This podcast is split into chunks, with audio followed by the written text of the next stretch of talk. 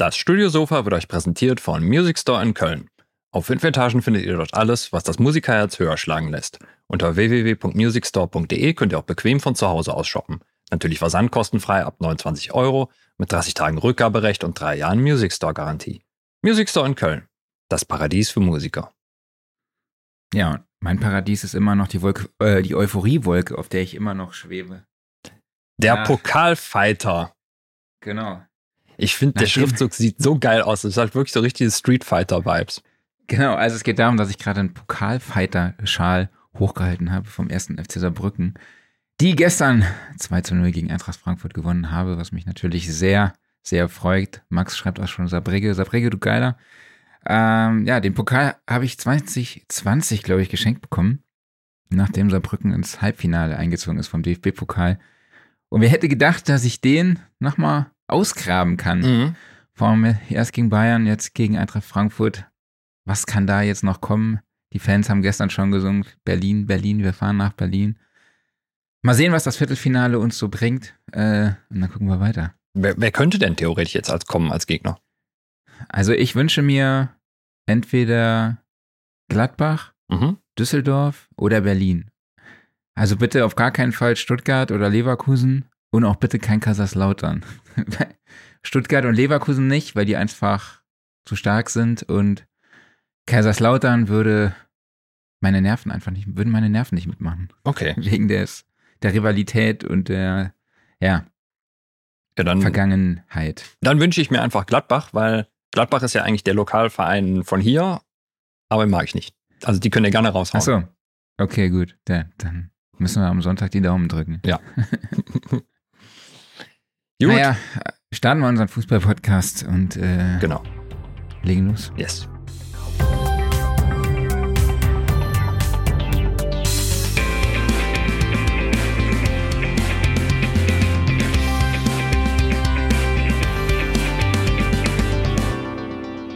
Studiosofa, der Sound and Recording Podcast, Ausgabe 181. Hallo an alle da draußen. Schön, dass ihr in dieser Woche wieder dabei seid.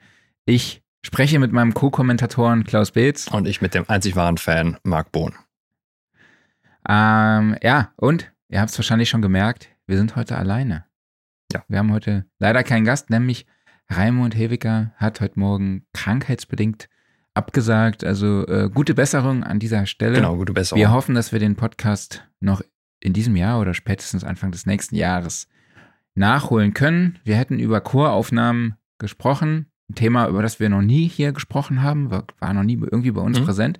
Hatte mich sehr darauf gefreut. Und stattdessen mussten wir uns spontan überlegen, hey, über was labern wir heute? Und da sind wir ja immer sehr, sehr kreativ. Wir haben natürlich ein paar eigene Themen mitgebracht, wie beispielsweise die Songwriting-Session auf dem Hausboot Anfang des Jahres, wo jetzt der Song endlich draußen ist, der dort entstanden ist. Ich habe mich in dieser Woche ein bisschen mit dem Projektplanungstool Monday beschäftigt. Und außerdem kamen auch viele Fragen in der WhatsApp-Gruppe, also beziehungsweise aus der WhatsApp-Gruppe. Also wenn ihr da draußen jetzt auch Fragen an uns habt, dann haut die gerne in die Kommentarfunktion bei Facebook und YouTube.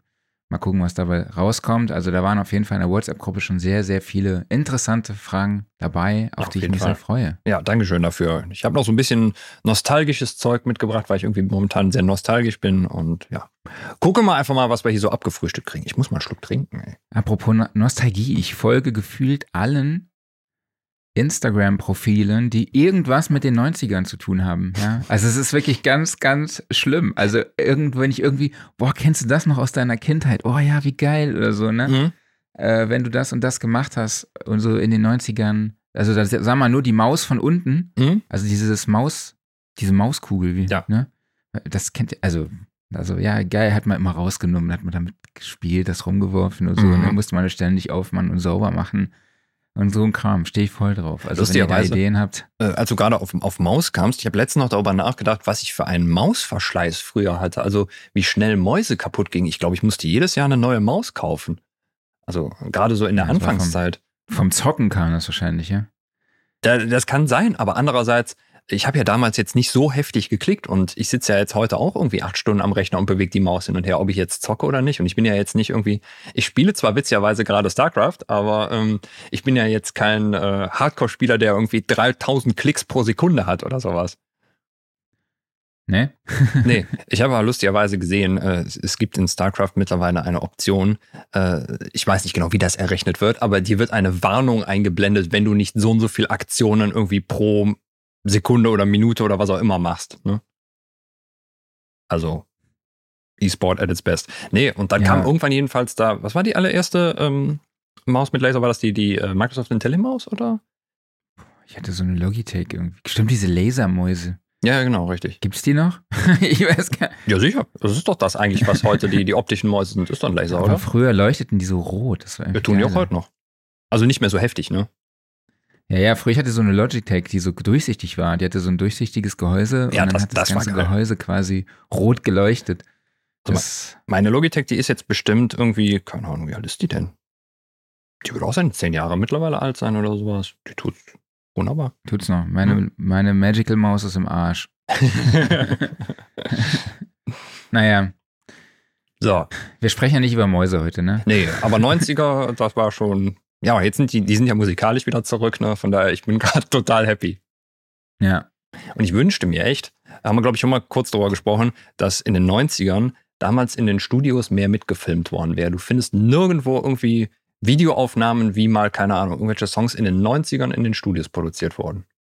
Und das ist total schade. Es gab halt nicht so viele Möglichkeiten, ne? Außer mit so einer. Ja, aber Camcorder hatte irgendwie jeder. Ne? Jeder hatte doch irgendwie eine Videokamera, also teilweise halt analog, ne? Aber dass dann Mhm. keiner irgendwie einfach mal ein bisschen mitgefilmt hat oder sowas. Und vor allen Dingen gerade jetzt so, keine Ahnung, nimm mal irgendwie Eurodance-Produktion oder sowas. Da war ja dick Geld drin. Also da kann man noch mal filmen oder sowas. Aber hatte man wahrscheinlich gar nicht auf dem Schirm, ne? Das hat man vielleicht mal für sich gemacht, sondern irgendwie privat mal eine Minute gefilmt. Aber nicht mit der Intention, das später mal zu dokumentieren. Heute würde man das ganz anders sehen. Vielleicht wusste man es damals nicht zu vermarkten. Genau, das ist der. Punkt. Ne? Also es gab ja mal, VHS-Kassetten von Dokum Studiodokumentationen verkauft. ja, sowas zum Beispiel. Ne? Also es, es gab ja manchmal so als, Aber wie ähm, groß ist der als- Markt? als Ne? Bonusding so irgendwie so ein CD-ROM-Track, weißt du, auf, auf Alben drauf, wo du dann irgendwie so eine Minute gesehen hast, wie, keine Ahnung, ATB kann ich mich erinnern. ATB war mal irgendwie, wurde mal im Studio gezeigt oder sowas, ne? Aber das waren dann auch Clips, die waren, keine Ahnung, drei, vier Minuten lang oder sowas. Die findest du auch heute noch auf YouTube. Und ansonsten musst du echt Glück haben, dass dann Viva oder MTV mal irgendwo vorbeifährt und mal was dokumentiert. Aber auch das ist dann immer nur fünf Minuten lang. Sag mal, waren das eigentlich die Turtles, wo der Bösewicht immer da saß und die Katze streichelte? Das hat, da hatten wir schon mal drüber gesprochen. Nee, das ist äh, James Bond. Nee, da gab's da, ich weiß nicht mehr, was es war. Nee, bei, bei den Turtles hast du doch. Also wenn der Shredder äh, eine eine Katze streicheln würde, ich glaube dann. nee, aber irgendwo gab's so, eine, so einen Bösewicht, den man auch nur immer von hinten sah, der auf seiner, seinem so Sessel saß und dann eine weiße Katze gestreichelt hat. So kommst du mir gerade vor. Aber ich weiß nicht, weiß nicht mehr, woher das kam. Müsste ich mal nochmal Ich recherchieren. überlege gerade, das, das muss ja irgendwie so ein bisschen was Agentenmäßiges sein, weil das ja dann Ja, ja. eindeutig auf Bond anspielt. Also irgendwie, keine Ahnung. Ich weiß es nicht mehr. Nee, weiß ich gerade auch nicht. Tim und Struppi? Nee, definitiv nicht. Nicht. naja. Ähm, legen wir mal los mit den Themen, die Ja. wir uns hier so aufgeschrieben haben. Ja, der Song, der auf dem Songwriting-Boot, genau, nee, bei der Songwriting-Session auf dem Hausboot entstand. Ähm, viele werden sich vielleicht noch dran erinnern, Anfang des Jahres gab es eine Songwrit ein Songwriting-Camp auf dem Hausboot in Hamburg, also dem Hausboot von Olli Schulz. Und der Song, der dort entstanden ist, irgendwoher heißt er, ist jetzt endlich draußen. Ähm, geschrieben wurde der Song ja von Annalena, Ingo und mit Unterstützung von Katie und mir auf dem, wie gesagt, auf dem Hausboot. Und wir haben uns jetzt dazu entschieden, dass Anna den auch performt, also Anna Ray. Würde mich freuen, wenn ihr da mal reinhört auf ihrem Instagram-Profil, ach, auf ihrem Studiosofa-Profil. Sag mal, was ist denn los heute? Was ist denn los? Spotify-Profil meine ich natürlich, aber ihr könnt natürlich auch gerne bei mir, bei Instagram und bei Anna äh, vorbeischauen. Wie gesagt, Link findet ihr in den Show Notes. Ja, und es war echt eine besondere Zeit für uns. Also, es, wir waren echt so direkt auf einer Wellenlänge und ich glaube, deshalb hat das auch direkt so gut funktioniert. Also, und es ist so richtig geflutscht beim Songwriting. Mhm. Ähm, der Song wurde dann auch eben auf dem Studiosofa geschrieben. Das wollte Ja. ich, da freue ich mich schon drauf, diesen Satz zu sagen. Seitdem, äh, seit des Songwriting Camps freue ich mich darauf. Der stand die ganze Zeit noch in meiner To-Do-Liste. Ja, wir haben den Song gemeinsam angefangen vor zu produzieren, den Text zu schreiben, äh, haben dort auch die Vocals aufgenommen, SM57 und, ach Quatsch, SM7W und eben 1073 als Preamp, einfach unschlagbar. Wir hatten nachher das Problem, dass wir ein paar Vocals noch austauschen mussten und dann den Klangunterschied anzupassen an mein, von meinem Setup hier war echt gar nicht so einfach. Und ähm, ich bin gerade nicht gar nicht mehr sicher, ob das wirklich bei dem Song war oder bei einem anderen Song, den wir hier gerade produziert sind. Ähm, ja, haben dann zu Hause an, weiter an Ideen geschraubt und Ideen über die Dropbox hin und her ausgetauscht, bis dann der Song eben fertig war. Und ich habe dann eine erste Version gemischt und final hat dann der großartige Waldemar Vogel nochmal drüber gemixt. Ich hatte ihm dann einfach meine Logic Session mitgegeben. Und wer in dieser Zeit mal Waldemars Story auf Instagram verfolgt hat, der wird wahrscheinlich viele Stories von mir gesehen haben, beziehungsweise aus meiner Session, wo er sich über vollgeballerte Chains lustig gemacht hat. Das waren dann meine. viele liebe Grüße, Weidemar, und danke dafür. Könntest du jetzt auch mal die Sachen teilen zum Song? Macht er nicht. Macht er Aber nicht. ist auch Was im Urlaub.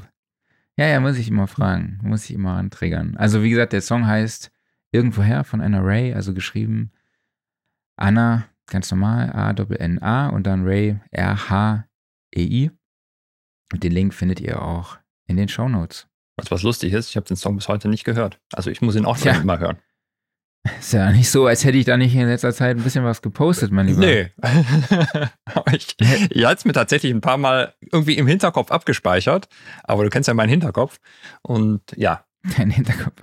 wenn ich das nicht aufschreibe, dann passiert da auch nichts. Ja, das kenne ich. Ja. Das kenne ich. Viele, wenn ich telefoniere, die sagen immer, boah, Marco, wusste denn jetzt? Und dann dachte ich, oh, scheiße, mir ist gerade was eingefallen. Mhm. Ich muss das mir ganz schnell aufschreiben, weil sonst vergesse ich es einfach direkt. Mhm. Das ist wirklich ganz schlimm. Und wo du gerade gesagt hast mit dem Filmen, Mhm. wir haben tatsächlich auch verpeilt, Videomaterial mitzunehmen. Also wir haben viel so Szenen vom Hausboot Mhm. mitgenommen, aber gar nicht so wirklich von der Songwriting-Session. Aber wir hatten total viele witzige Sprachaufnahmen, aus denen wir dann jetzt nochmal so, ja, Reels gebastelt haben mit, mit Bildern eben, ja. Mhm. Also, wo wir dann auch den Song mal in den ersten Akustikversionen performt haben, wo der Text noch nicht richtig saß. Äh, Ingo mit so einem kleinen Mini, ich weiß gar nicht, wie man das nannte, Klavier, das war so ungefähr so 30 Zentimeter breit, war so ein Mini-Flügel irgendwie. Da so total verstimmte Sounds rausgespielt hat. Ähm, genau, das haben wir jetzt alles so ein bisschen zusammengeschnitten. Also schaut gerne mal auf Instagram vorbei, da gibt es noch ein bisschen Hintergrundmaterial. Ja, nice. Aber wir haben es echt verpeilt, Mhm. mehr Videos zu machen. Genau. Ja, das ist ja eigentlich so ein Ding. Ne? Man, man müsste eigentlich ein Handy oder sowas in die Ecke stellen, auf Aufnahme drücken und dann wirklich durchfilmen. Ne? Ja, total. Oder, oder Aber halt einfach auch nachher so Camcorder viel oder sowas. Ne? Also das ist ja jetzt dann nicht. musst du halt nachher Ja. Sehr, auch sehr viel Material sichten. Ne? Und irgendwie, dadurch, dass, wir, dass man ist ja in so einem kreativen Prozess. Hm? Ja, und wenn dann, wenn man dann die ganze Zeit noch mitdenken muss, ach scheiße, ich brauche noch Mater also Promomaterial für danach, Mhm. ne, dann fordert dich das auch echt. Ja. Und kannst dich gar nicht mehr so sehr dann auf Songwriting konzentrieren und man fühlt sich auch so unter, unter Druck gesetzt. Eigentlich bräuchte man wirklich jemanden dann dabei, der sich nur um Content kümmert. Mhm. Aber das wäre dann halt wirklich, wenn du sagst, so, das ist, äh, da muss halt wirklich noch ganz viel Videomaterial, Social Media Gedöns drumherum passieren. Ne? Ja, wir wussten ja damals noch gar nicht, was, Genau. was passiert mit den Songs am Ende. Mhm. Kriegen wir es überhaupt hin, dort irgendwas Veröffentlichbares zu kreieren? Mhm.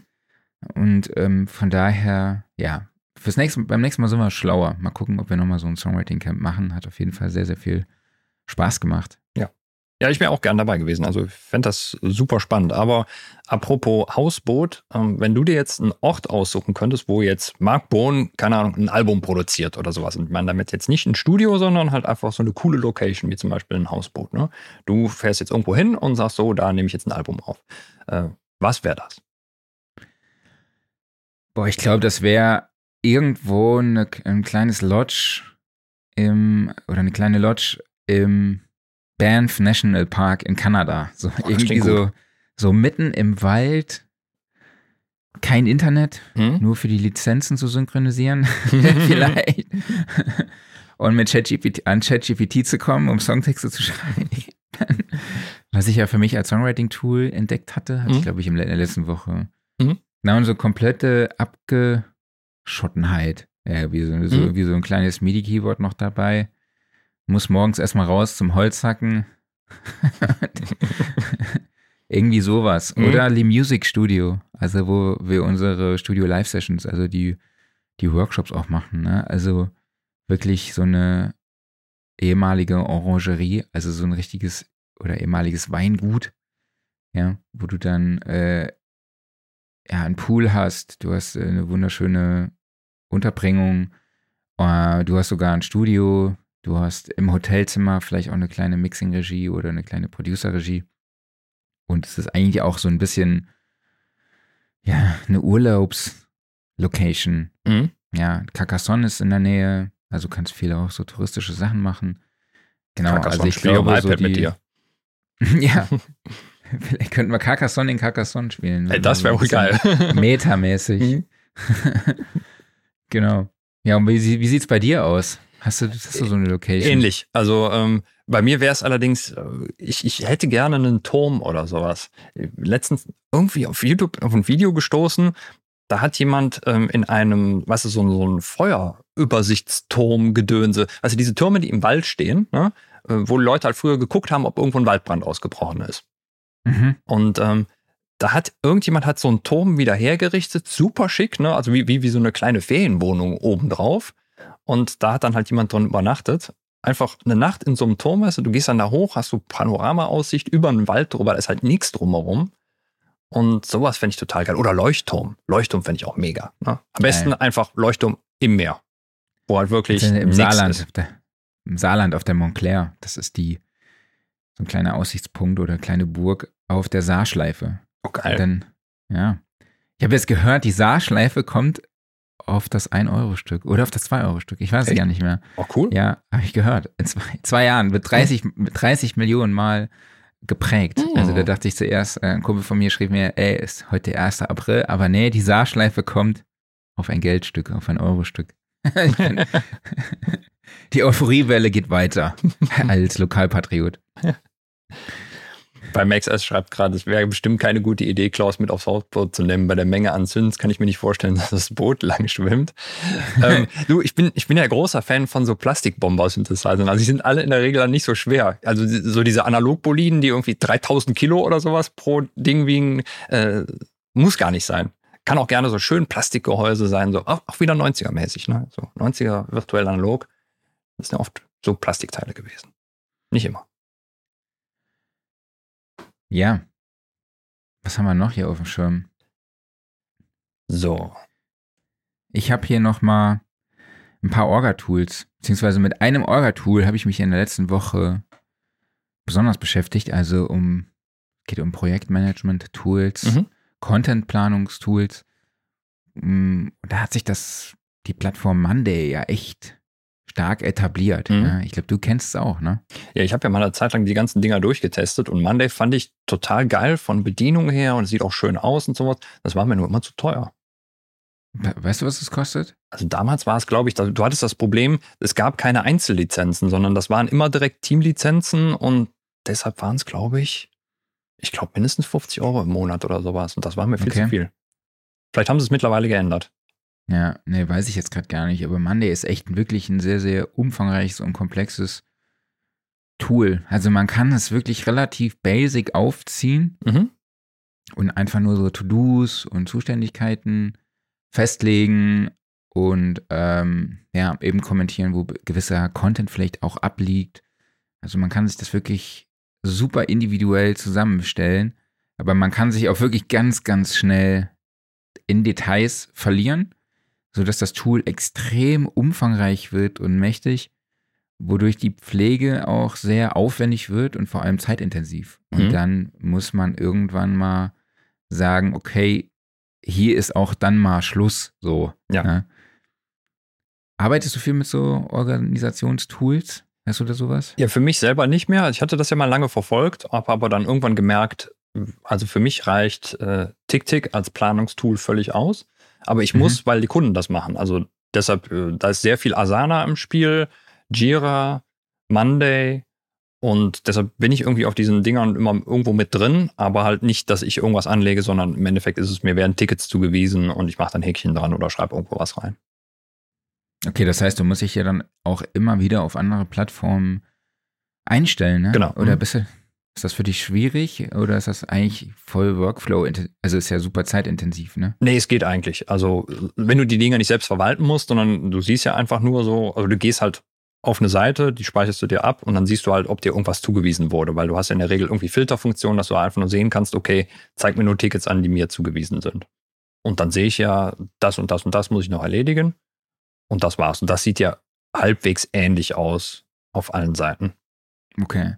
Ja, wir versuchen jetzt was aufzubauen, wo quasi, wenn man ein Thema hat, dann auch schon direkt den Titel oder beziehungsweise das Thema anlegen kann, dann auch schon mal die, vielleicht auch wenn es den Content schon gibt, den Link dorthin setzen, wo die Daten dazu liegen und dann eben alle Leute zu informieren, auf welche Plattform bei uns ist das, das noch passen könnte. Wenn wir jetzt irgendwie auf, für, über Live-Core-Aufnahmen sprechen würden, dann könnte das beispielsweise bei uns zu Production Partner passen. Dann könnte ich den zuständigen Redakteuren informieren, hey, ich bastel da gerade an so einem Artikel oder es gibt mhm. einen Podcast. Vielleicht kann man daraus einen Artikel machen fürs Heft, auch für Production Partner und für Sound Recording. Äh, dann wird jemand bei informiert, der sich um Social Media kümmert. Äh, aktuell mache ich das ja noch, aber mhm. das wird jetzt bei uns alles im Team aufgeteilt. Mhm. Das heißt, dann kriegt derjenige eine Benachrichtigung, hey, hier gibt es neue, neuen Content für einen Social Media Post. Und man kann halt überlegen, okay, welcher Content kann auf welchen Portalen eben noch ausgespielt werden. Ja, beispielsweise, cool. wenn es auch ein Artikel zur Studioszene ist, dass der dann halt auch bei Instagram beispielsweise auf die, zur Lead rausgeht oder auch auf der LeadCon-Website. So, und das ist echt ähm, sehr, sehr umfangreich dann nachher aber hoffentlich auch hilfreich. Ich kann euch ja mal dann erzählen von ja. Berichten.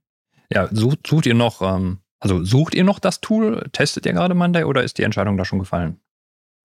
Also die Entscheidung ist eigentlich schon gefallen, weil es das Tool ist, was wir halt auch für andere Sachen nutzen. Ich war ja vorher eher so in Personalunion aktiv, weshalb ich dann da immer noch meine 1000 Excel-Listen habe, mit denen ich wirklich sehr, sehr gut, ja, klarkomme. Aber jetzt meine ganzen Kollegen da in meine Excel-Struktur einzuweisen, würde wahrscheinlich viel, viel mehr Zeit kosten, als dass ich mich jetzt da in Monday einfach mal begebe und mich da reinarbeite und wir dann da eine Struktur erarbeiten, die halt für unseren Workflow dann entsprechend auch passt und auf unseren Workflow und an ja, also angepasst ist. Ja, ich habe gerade nur erzählt, dass ich, Klaus, du warst ja kurz weg. Genau. Klaus musste die Katze rauslassen oder ja. aussperren oder beziehungsweise sich einsperren. Genau. Je nachdem. Nee, ich habe nur gesagt, dass ich ja dann meine Excel-Tabellen zum großen Teil aufgebe, mhm. um dann in Monday zu arbeiten, weil das wahrscheinlich weniger zeitintensiv ist. Äh, also, dass ich mich in Monday einarbeite, als dass ich meine Kollegen einweise in meine Excel ja, das kann gut sein, das Struktur, stimmt. mein Excel-Wahnsinn. Wie ist denn Monday so von der Performance her? Habe ich keine Ahnung. Ich habe es noch nicht, also ich weiß, dass es ja eine App gibt. Mhm. Dann gibt es ja auch den Webzugang. Und es gibt auch eine Integration in Teams. Mhm. Und das werde ich jetzt auf jeden Fall mal in der nächsten Woche auschecken. Genau. Und ich bin da gerade, ist ja auch so ein Ding jetzt, ähm, das ist vielleicht nochmal was anderes, aber wegen der Datenstruktur arbeiten wir halt in Teams, legen dort Dateien ab. Aber was ich halt dann auch mega nervig finde, ist, dass man dann immer in Teams muss, um dann die Datei wieder runterzuladen. So, man hat keinen Ordner auf seinem Rechner, also keinen intelligenten Ordner. Aber mhm. da gibt es jetzt mittlerweile die Möglichkeit, dass man den SharePoint in Teams mit seinem also personalisierten OneDrive-Account synchronisiert und dann kann man beispielsweise auch eine Verknüpfung machen und dann entsteht auch ein intelligenter Ordner. Also man kann sich dann, wenn man diese, wie heißt das, diese äh, OneDrive-App runterlädt, beispielsweise auf Mac, kann man sagen, ja, hey, synchronisiere dich dann. Und dann kann man sich auch einen, intelligenten Ordner erstellen. Und dann sehe ich auch, wenn die Kollegen einfach was in Teams, in die Dateien reinziehen. Und ist auch wie bei der, Air, wie bei der Dropbox, dass man die Dateien äh, zwar sieht, aber die jetzt erstmal nicht online verfügbar, äh, nicht nur offline verfügbar sind, sondern dass man das eben einstellen kann. Ob die Sachen dann online oder halt offline verfügbar sind, das ist ganz cool, weil dann wird halt die Festplatte nicht automatisch zugemüllt. Genau. Jo. Jo. Hast du noch eine Frage dazu? ich kann dir sie dann nicht beantworten. Nee, also mit der Performance interessierte mich nur, weil ich fand damals, als ich mir diese ganzen Sachen angeguckt habe, also die Performance-Unterschiede zwischen den Tools, die waren teilweise echt heftig. Also Monday fand ich, war sehr fluffig und äh, ich hatte mich dann ja nachher eine Zeit lang für ClickUp entschieden, weil das war A günstig und B hatte das halt sau viele Features. Aber die Performance war halt teilweise unterirdisch und okay. gerade auf den Mobil-Apps, das ging gar nicht. Und zum Beispiel äh, Jira ist ja auch so eine Sache, das haben wir oft irgendwie IT-Firmen ähm, und das sind so, das hat so Tage, da geht da gar nichts und das ist teilweise ganz merkwürdig, buggy und sowas. Das ist merkwürdig, ja, strange. Okay, dann würde ich sagen, machen wir mal mit dem nächsten Punkt weiter. Mhm. Wir werden immer nach unserem Podcast- und Streaming-Setup gefragt. Also bei MXS Schreibt auch, äh, mich würde mal euer Podcast-Workflow interessieren. Wie nehmt ihr auf? Wer schneidet? Mit welcher DAW und so weiter? Mhm. Wir hatten spontan überlegt, dieses Thema heute hier aufzumachen, aber das hätte uns zu viel Vorbereitung gekostet. Dann hätten wir bestimmt irgendwelche Sachen vergessen. Äh, das ist eine Episode, auf die wir uns wirklich intensiv vorbereiten wollen. Aber wir haben mal die Frage aus der WhatsApp-Gruppe aufgegriffen, wie sieht euer Streaming-Setup aus? Also auch Softwareseite. Ich glaube, wir haben da schon mal drüber gesprochen, ja, ja. aber mhm. ich kann ja mal kurz erklären. Ich habe hier mein Mikrofon ist ein ähm, Sennheiser MK4. Das geht in mein Live-Track L8 von Zoom, mit dem ich dann quasi auch dort meine Sprache aufzeichne. Für, ähm, für, als Kamera nutze ich die Sony ZV1, die als die in einem Blackmagic Atom Mini geht. Also den Blackmagic nutze ich eigentlich nur als Video Capture Card. Äh, und ja, streamen tun wir dann in der Software StreamYard, also in der browserbasierten Software, also im browserbasierten Software-Tool StreamYard. Ähm, dort lege ich dann die Streams an mit dem Titel, mit, dem, mit der Voransicht, also dem Bild, dem Text. Und funktioniert halt auch, glaube ich, nur auf Chrome oder Firefox. Ich weiß gar nicht, wie es mittlerweile bei Safari aussieht. Ähm, genau, und da, aus, der, aus dem Tool raus, gehen wir dann eben auf alle Plattformen live. Ne? YouTube, LinkedIn, Facebook und Twitch. Genau. Warum auch immer, weil der Kollege das wollte. Ja, wenn es geht, dann auf jeden Fall. Ne? Nehmen wir mit. Ja. Genau, und zusätzlich habe ich hier noch zwei Lichter einfach. Ne? Mhm. Also ein so ein Flächenlicht von Elgato und mhm. eins, so ein Ringleucht, eine Ringleuchte von IK Multimedia, die uns freundlicherweise zur Verfügung gestellt wurde.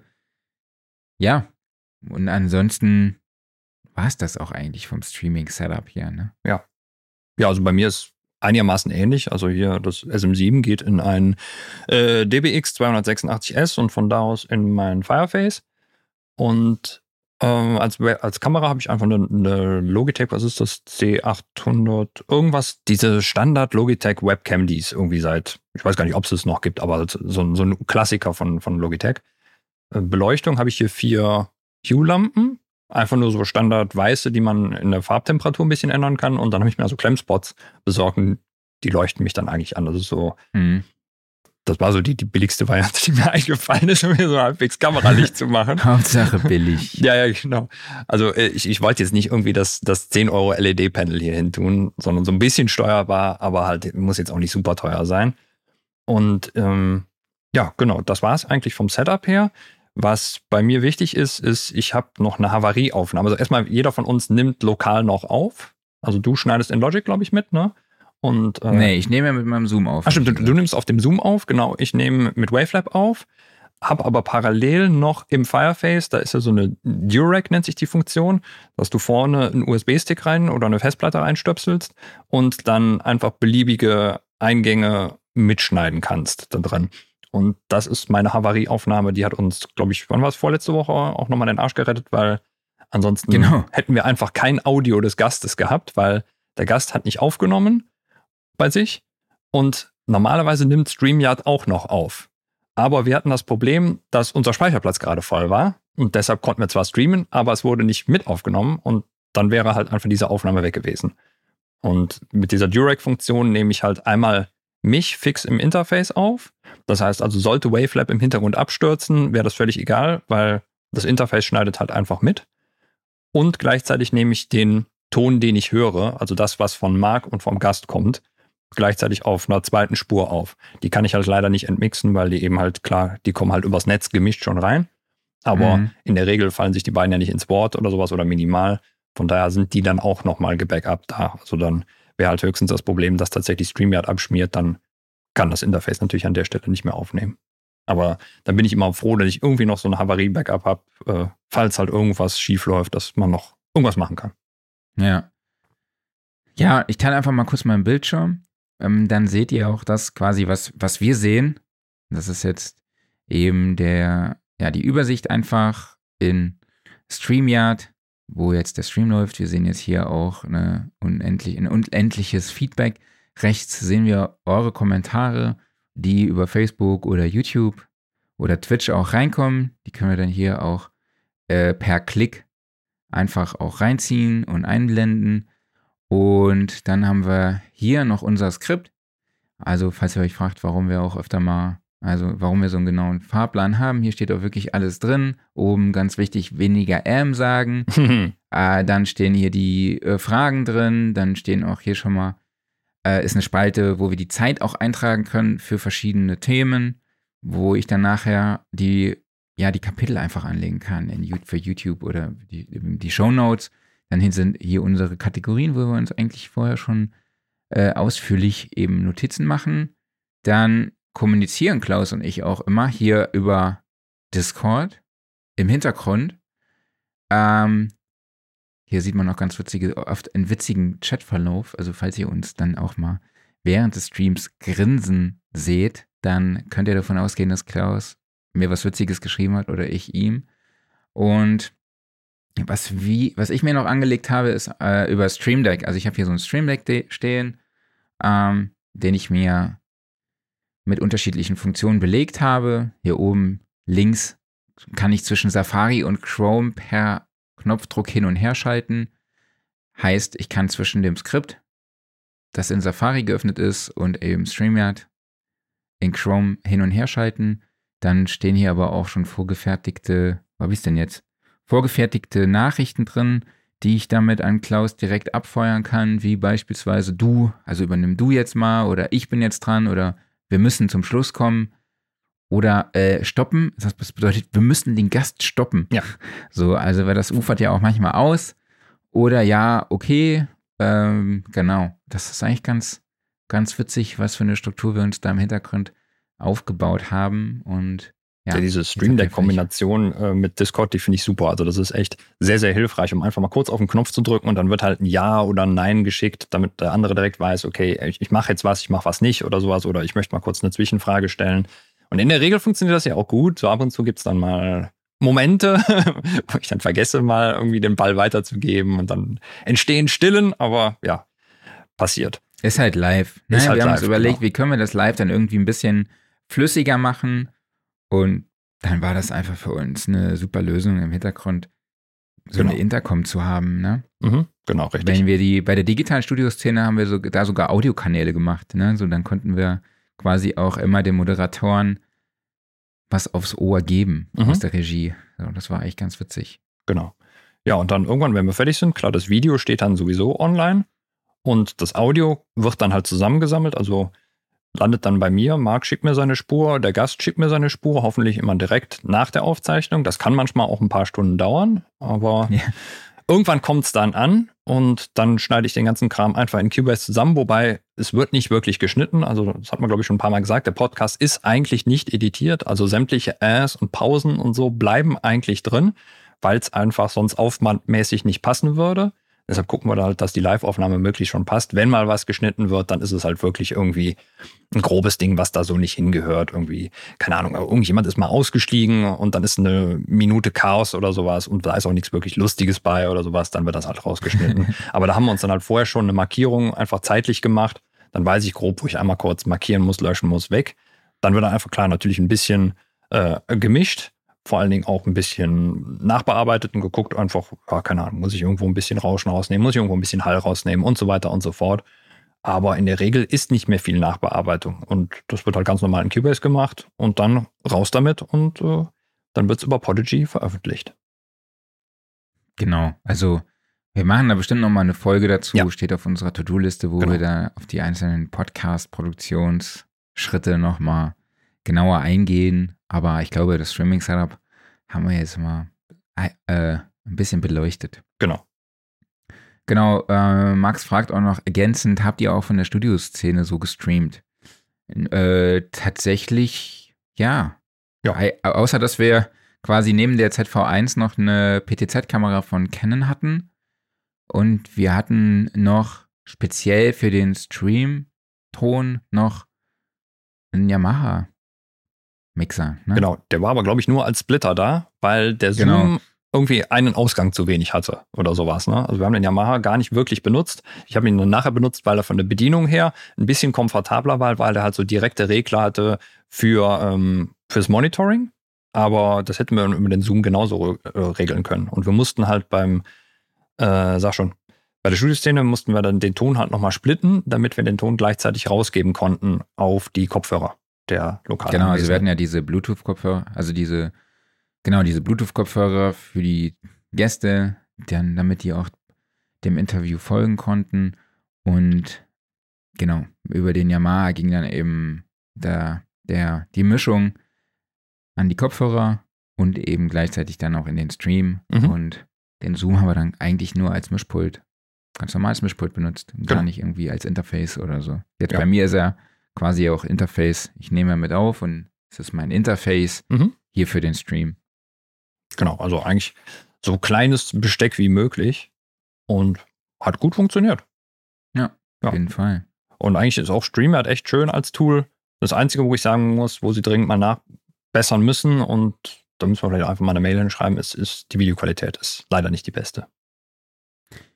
Wobei ich jetzt neulich in Riverside war und da muss ich sagen, da ist StreamYard doch schon deutlich weiter vorne, finde ich. Aber ist Riverside also nicht so ein reines Podcast-Tool? Nee, die können auch streamen. Die können auch streamen, okay.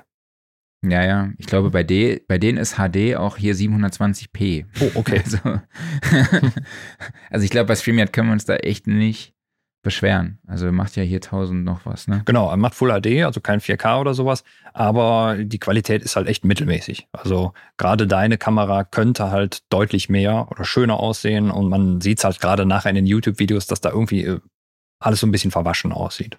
Ja, wobei ich ja noch nicht weiß, wie der Datendurchsatz das hier bei meiner Leitung mitmacht. Kein Problem sollte das eigentlich Wo, sein. Ja, ja, ich kann mich jetzt für Glasfaser bewerben. Ich finde das so geil, dass man sich für Glasfaser bewerben muss. Das darf nicht wahr sein eigentlich, ne? Und das in Köln. Also. Nee, also ohne Scheiß. Also warum muss man sich denn für Glasfaser bewerben? Also, ja. wer sagt denn, nö, will ich nicht? Also. Ja, also gibt es hier auch Leute, die das sagen, aber das, das hat dann in der Regel auch valide Gründe. Das sind dann ältere Leute, die halt einfach sagen, ich brauche es nicht. Ne? Und äh, ja, ne? die könnten natürlich überlegen, okay, ich werte damit ein Haus auf, weil ich den Anschluss dann liegen habe. Aber äh, wir haben auch Nachbarn, die halt sagen, äh, nach uns die Sintflut. Ne? Das kann ich dann auch irgendwie verstehen. Ja. Aber wenn man weiß, da ist jemand, der hat die höchste Leitung und der hat das volle Magenta-Paket und ist nur am Streamen und hast nicht gesehen. Nicht. Naja, egal. Ja. Also immer her mit der Glasfaser, schmeißt die überall hin. Ja. Was soll die? Soll der Geiz? Ja, ja, echt. Da muss man tatsächlich sagen, was soll der Geiz? Wir haben, das ist so ein Thema, da können wir, glaube ich, gerade nicht sparen. Ja, wie ist das nochmal im Vergleich zu anderen Ländern? Ich glaube, alle anderen Länder, Länder in Europa haben, sind bei 95 Prozent Glasfaserabdeckung und wir irgendwie nur bei, was weiß ich, fünf oder so. Ja, ich hatte ja vor ein paar Monaten irgendwo meine Nachrichten gehört. Ich, ich weiß halt nicht, ob die Zahlen wirklich so sind, aber das, das hörte sich halt schon krass an, dass irgendwie der, der EU-Durchschnitt bei etwas ja. über 50 Prozent war Genau, und äh, wir- Deutschland bei irgendwie rund 10 bis 12 oder sowas. Ne? Ja, also deutlich hinten dran. Ja, ich fand 10 bis 12 fand ich ein bisschen gering, die Zahl, aber also ich hätte jetzt eher so vielleicht mit, keine Ahnung, ein Viertel gerechnet, aber ich weiß es nicht, ne? Ja, Und ich glaube, man, man rechnet wahrscheinlich einfach damit so, ja klar, Großstadt oder so easy, ne? Aber wobei selbst bei dir in Köln ist, hast du noch keine Glasfaser. Ja. Naja, naja. ich bin Wie mal bei der gespannt, wann Pisa Studio. da ist. Äh, Also, Pisa Studio, Studie, hängen wir auch hinten dran. ja, ja, genau. Wo soll das alles noch hingehen? Ja. Also die Glasfaser ist jedenfalls im Haus drin. Jetzt muss nur noch irgendwann mal ein Techniker auftauchen und hier die Geräte an die Wand löten und dann, äh, ja. Die Fritzbox liegt bereit, sagen wir mal so. Und dann mal gucken. Ja. Wobei ich mit meiner Leitung auch echt zufrieden bin. Also die ist wirklich schön stabil momentan. Jo, apropos Studioszene. Max hat gefragt aus der, in der WhatsApp-Gruppe, wie würde es aussehen? Ah, nee, Quatsch, ich bin in der Zeile verrutscht. Wann wird es die Video Videos der Studioszene Masterclasses geben? Also, wer bei der Studioszene war, ein Masterclass-Ticket hat, hat jetzt im Nachgang Zugang zu allen Master, also zu den Masterclasses, die wir mitschneiden durften. Also wir hatten nicht von allen die Erlaubnis, das mitzuschneiden, aber die Videos, die wir mitschneiden durften, werden hoffentlich noch vor Weihnachten veröffentlicht. Ich glaube, das sind so sechs Videos. Äh, und da habt ihr dann Zugriff drauf. Ihr bekommt von uns eine Einladung über die Plattform Logs. Damit müsst ihr euch dann einloggen. Also wenn ihr ein Ticket habt und für alle, die kein Ticket haben, wird es wahrscheinlich Anfang des nächstes, nächsten Jahres möglich sein, äh, den Zugriff auf diese Videos zu bewerben, äh, zu erwerben.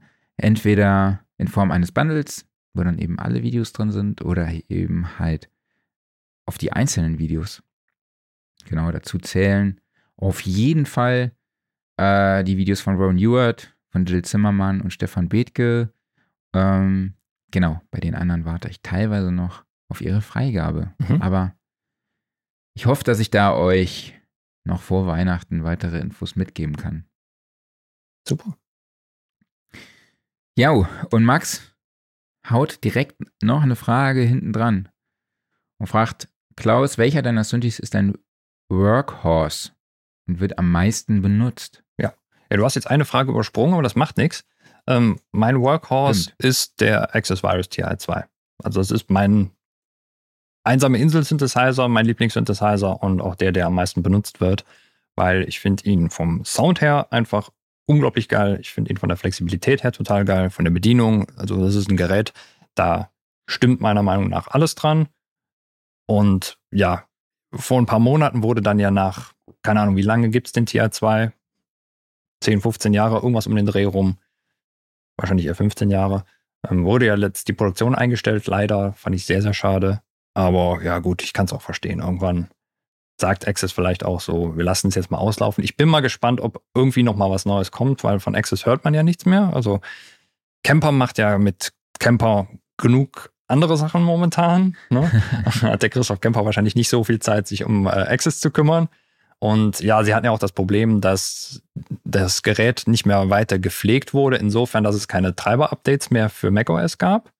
Das heißt also, die TI-Features, die zwar immer noch beworben wurden, äh, sind aber unter macOS schon seit Jahren nicht mehr lauffähig. Auf dem PC geht das alles noch. Aber auch ohne die TI-Features ist der Synthesizer ja vollständig einsatzbereit. Also man verliert Mhm. halt nur ein bisschen Komfort dadurch natürlich. Ne? Und äh, ja, aber ansonsten muss ich sagen, auch wenn die Plattform mittlerweile uralt ist, aber finde ich, der ist ja immer wieder gepflegt worden, abgedatet worden von Access mit neuen Funktionen und das ist so ein mächtiges Gerät und einfach ein super Teil, finde ich. Ist das denn auch so dein Lieblings-Synthesizer? So? Ja. Auch von Sounds und allem möglichen? Alles. her? Ja, ja. Also da Okay. ist immer, äh, wenn ich irgendwo dran drehe, dann habe ich direkt ein Grinsen im Gesicht. Ja, krass. Ich glaube, mein Lieblings-Synthesizer ist so ein Moog, Mini-Moog. Hm? Ja, Das tolles ist so- Teil, ne? Ja, das ist so ein Ding, ich weiß auch gar nicht, ob ich mir das kaufen würde, um es zu spielen, sondern ich glaube einfach wegen des Faktors Nostalgie würde ich Mhm. mir das auch einfach so ins Wohnzimmer stellen, als Deko, als Möbelstück, Ja. so als Highlight des Wohnzimmers. so neben mein Röhrenradio von Schaub Lorenz aus Mitte der 60er. Die Ja, Nostalgie-Ecke. Minimoog sieht schon geil aus, ne? Ja, Und ein Kollege von mir Ist natürlich auch klanglich toll. Ja, ein Kollege von mir hat, glaube ich, fünf oder so. Minimogs? Ja, aber ich glaube, die Nicht funktionieren alle nicht mehr. Ja, das ist ein anderes Problem, ne? ja, das ist halt, so diese Wartungsgeschichte ist halt schon, ist, äh, glaube ich, schon sehr kostenintensiv. Hm. Ähm, und ich glaube, es gibt ja auch noch eine Midifizierung, ne? Ja. Mhm. Für das Teil. Ja, muss ich mal gucken. Das steht auf jeden Fall noch auf meiner Bucketlist. So auf meiner Einkaufsliste. Äh, Du willst einen Minimog haben? Ja, eigentlich schon. Weil du könntest dir doch so, so einen Behringer holen. Nee. Also ja. Ich glaube, das wäre der dann, den ich halt benutze. Mhm. der andere ist nur zum Gucken. Ich glaube, der Anf andere ist nur zum äh, Gucken, nicht anfassen. Aber dann wäre er egal, wenn er kaputt ist. Er muss ja nur gut aussehen. Naja, eben. Also Ja. deshalb. Ja, wieso? Aber ich glaube, der will trotzdem viel Geld dafür haben. das ist das Problem wahrscheinlich. Ne? Also für Auch 50 wenn sie Euro nicht kriegst du den nicht. Ja. Ja. Ja, Minimog ist schon schön, das stimmt. Aber ich bin, bin kein großer Vintage-Synthesizer-Fan. Also nicht, weil ich die nicht geil finde oder sowas, sondern einfach, weil, ähm, also erstmal stimmt für mich das Preis-Leistungs-Verhältnis da oft für mich nicht mehr, weil die Ja. halt inzwischen so teuer sind. Ne? Dann ist natürlich diese Wartungsgeschichte, spielt da mit rein. Ja, und ich glaube, du musst auch ein bisschen was mit den Geräten verbinden. Und gerade halt so diese Ära Minimogs, äh, Jupiter 8 und so weiter und so fort. Ne? Ähm, da bin ich, glaube ich, mit meinen 41 Jahren vielleicht noch ein bisschen zu jung für, um die halt wirklich so mitgekriegt zu haben. Ne? Also klar, den Sound natürlich, ne? aber da wäre dann tatsächlich eben sowas wie der Virus, der zum Beispiel die Dance-Musik der 90er halt geprägt hat, neben dem ja, JP 8000 oder sowas, wie vielleicht kein anderer Mhm. oder der Nordlied noch. Ähm, das ist dann eher sowas, wo ich dann so ein bisschen romantisch werde. Das wäre auch, das wäre zum Beispiel noch sowas für meine Bucketlist, wenn ich sage, ich will quasi ein Gerät, der ist noch nicht Vintage, ne, aber halt was, was so ein bisschen die Musik meiner Jugend beeinflusst hat. Das wäre noch ein Nordlied, der würde hier fehlen. Okay. Und sieht natürlich optisch einfach geil aus, weil es rot ist. Ja, ist eigentlich noch eine perfekte Überleitung. Nämlich, wir haben in der kommenden Sound- und Recording-Ausgabe, die morgen erscheint, es aber, glaube ich, auch schon bei uns im Shop zu kaufen gibt, äh, in digitaler Ver- Version, haben wir äh, die Story über das Synthesizer Studio Berlin. Hm. Und das ist echt ganz cool. Mhm. da dort halt viele Synthesizer eben stehen, Ja. äh, auch nostalgische äh, und rare Studi äh, Synths, die man dort auch einfach antesten kann, beziehungsweise man kann halt irgendwie mit einem Track dorthin oder mit einer Idee oder mit einer MIDI-Spur oder auch einfach dahin fahren, um sich inspirieren zu lassen und dann dort an seinen Songs arbeiten vor Ort. Also man kann das Studio buchen und die meisten Studios sind direkt spielbereit. Äh, Und ich glaube, man kann auch einfach MIDI-Spuren hinschicken und die, die, also vielleicht auch so ein kleines Klangbeispiel, vielleicht hat man irgendwie einen Sound aus einer, äh, aus einer Simulation und dann nehmen die das für einen dort auf. Also das finde ich schon echt. Ich finde das eine sehr ziemlich geile Idee. Hm? Auf jeden Fall. Ja, und die sind auch gut gepflegt, die Geräte, ne? Alles Ja. ready da und so. Und dann muss man sich halt nicht selber darum kümmern. Ja, also schaut, schaut da gerne mal rein. Ist eine Ja. coole Story, sind super Jungs. Und ähm, auch wenn die Synths vielleicht nicht gerade anspielbereit sind, haben die schnell die Möglichkeit, die spielbereit zu machen. Mhm. So. Und das ist äh, echt ganz- geil. Und die verleihen auch teilweise Synths. Also Mhm. wenn sie irgendeinen Synths irgendwie drei oder viermal haben, dann äh, verleihen die die auch. Ja. Also schaut da, schaut da gerne mal vorbei. Sehr cool. So. Äh, Ja, die nächste Frage habe ich übersprungen, aber Ja. das ist, finde ich, eine super witzige Frage. Auch Total. von Max wieder, ne? Ruf sie mal gerade auf, ich finde mich gerade nicht mehr zurecht auf meinem. die Frage ist, wie würde es aussehen, wenn ihr für einen Tag den Job des anderen übernehmen würdet? Ja, Ja. chaotisch. Klingt nach Mark in Gefahr. Mhm. Da hatten wir ja mal überlegt, so eine Story zu machen. Mhm. Also ich zumindest, so dass ich mich in Studios begebe, äh, da mal so ein, ein, zwei Tage Praktikum mache und wir daraus eine Story machen. So Das finde ich mega. Finde ich richtig Ja, lustig. vielleicht gehe ich das mal an. Mhm. Aber ich glaube, so in der Art stelle ich mir das vor. Ja. Ich glaube, ich würde morgens erstmal deine Katze streicheln oder Katzen, Mhm. trotz meiner leichten Katzenhaarallergie. Und dann, ich würde mir nochmal mein, würde nochmal das Buch auspacken müssen. KSP-Scripting. Ich Mhm. glaube, da gibt es auf der ganzen Welt nur eins. Ja. Ähm, das habe ich auch bei mir unten im Regal stehen. Ja, und dann wird's eng. Und dann wird's eng, genau. Das ist eigentlich genau das Ding. Also, ich würde es mir bei dir so vorstellen, tja, es kommt vielleicht so ein bisschen auf die Phase an, äh, wo sich gerade das Heft befindet. Ne? Also, ich, ich sage jetzt einfach mal, wir sind am Anfang, eine neue Ausgabe wird geplant. Ne? Also, vielleicht so das, das noch so der kreativste Part. Das heißt, ich müsste mich wahrscheinlich erstmal durch deine Excel-Tabellen durchkämpfen und gucken, wo ist so was, wer, wer kann für die kommende Ausgabe was machen. Und auf jeden Fall würde ich irgendwie gucken, dass in dieser Ausgabe ähm, der Schwerpunkt zwischen Keyboards und Sound Recording so ein bisschen getauscht wird.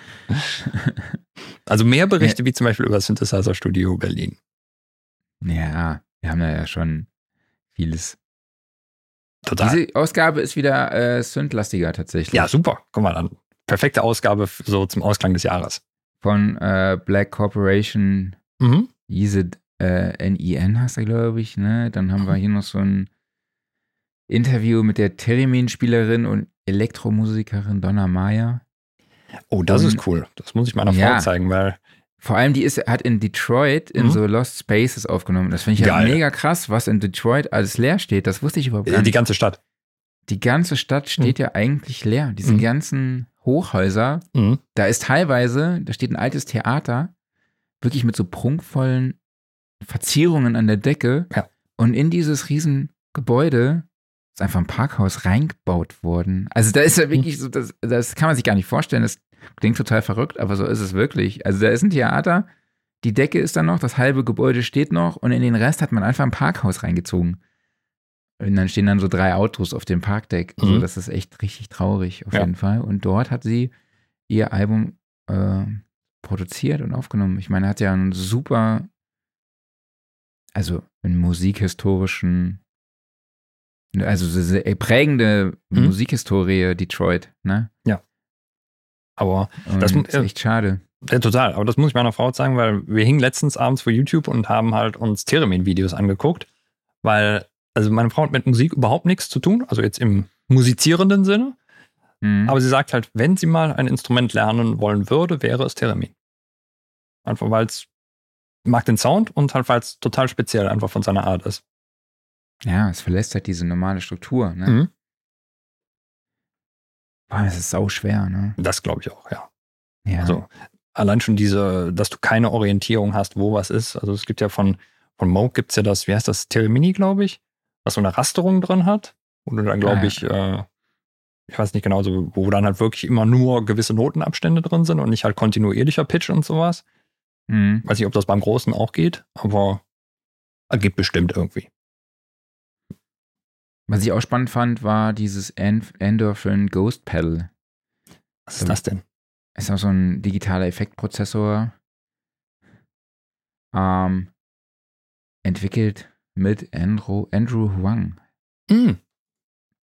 Das ist auch ein cooler Typ. Äh, bin ich mal gespannt. Ja, das ist echt cool. Wo habe ich den neulich? Ich, ich sehe den gerade überall. Bei allen möglichen Produktentwicklungen. Ja, der hat ja irgendwie vor ein paar Monaten hat er so ein Plugin rausgebracht und da war jetzt aber noch irgendwas. Ich weiß es aber gar nicht mehr. Der hat ein crazy Zeug gemacht schon. Ah ja, ich weiß wieder was. Er hat einen Kommentar abgegeben zu einem Plugin, was wir gleich noch vorstellen werden. Hm, alles klar. Dass es super cool ist. Natürlich.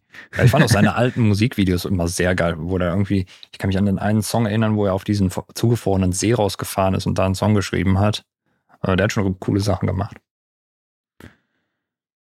Jo, ich fände das mal spannend, deinen Job zu machen. Ich fände das auch mal total spannend, aber ich glaube, dann sitzen wir da beide und denken uns so, jo, und jetzt?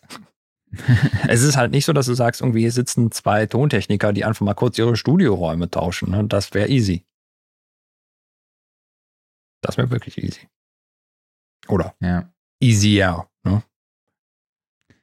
Aber ich hätte vielleicht wieder mehr mit Uli zu tun. Oder ich habe leider auch nicht nichts mehr mit Uli zu tun. Seit Jahren nicht mehr. Nee. Nee. Ach, schade. Ey, wir müssten uns mal gemeinsam zusammentun, dann fahren wir mal bei Uli vorbei. Das müssen wir mal machen. Ja. Ins neue Studio zu Uli und Stefan. Mhm. Wir können sowieso mal, äh, irgendwie, wir können uns mal morgens früh in Köln treffen und dann klappern wir mal den ganzen Tag irgendwie Studios ab. So immer irgendwo eine Stunde bleiben und dann ab zum nächsten. Planen wir schon seit Jahren für, die, für diesen Podcast hier. Ja, wir machen ja auch irgendwann einen Saarland-Urlaub, wo du mir das da alles ja, sagst. Ne? das machen wir auch. Ein Podcast von der, von der Saarschleife. Mhm. Und aus dem Ludwigsparkstadion. Ja. Ähm, und vom Saar, wie heißt das nochmal? Polygon. Was? Saar-Polygon? Heißt es doch, glaube ich. Ist auch so ein neues Wahrzeichen. Keine Ahnung. Aber das ist doch nicht dieses Ding, was du mir da gezeigt hast, diese. diese äh, doch, das ist auch oft in diesem Ding. Ach so, okay.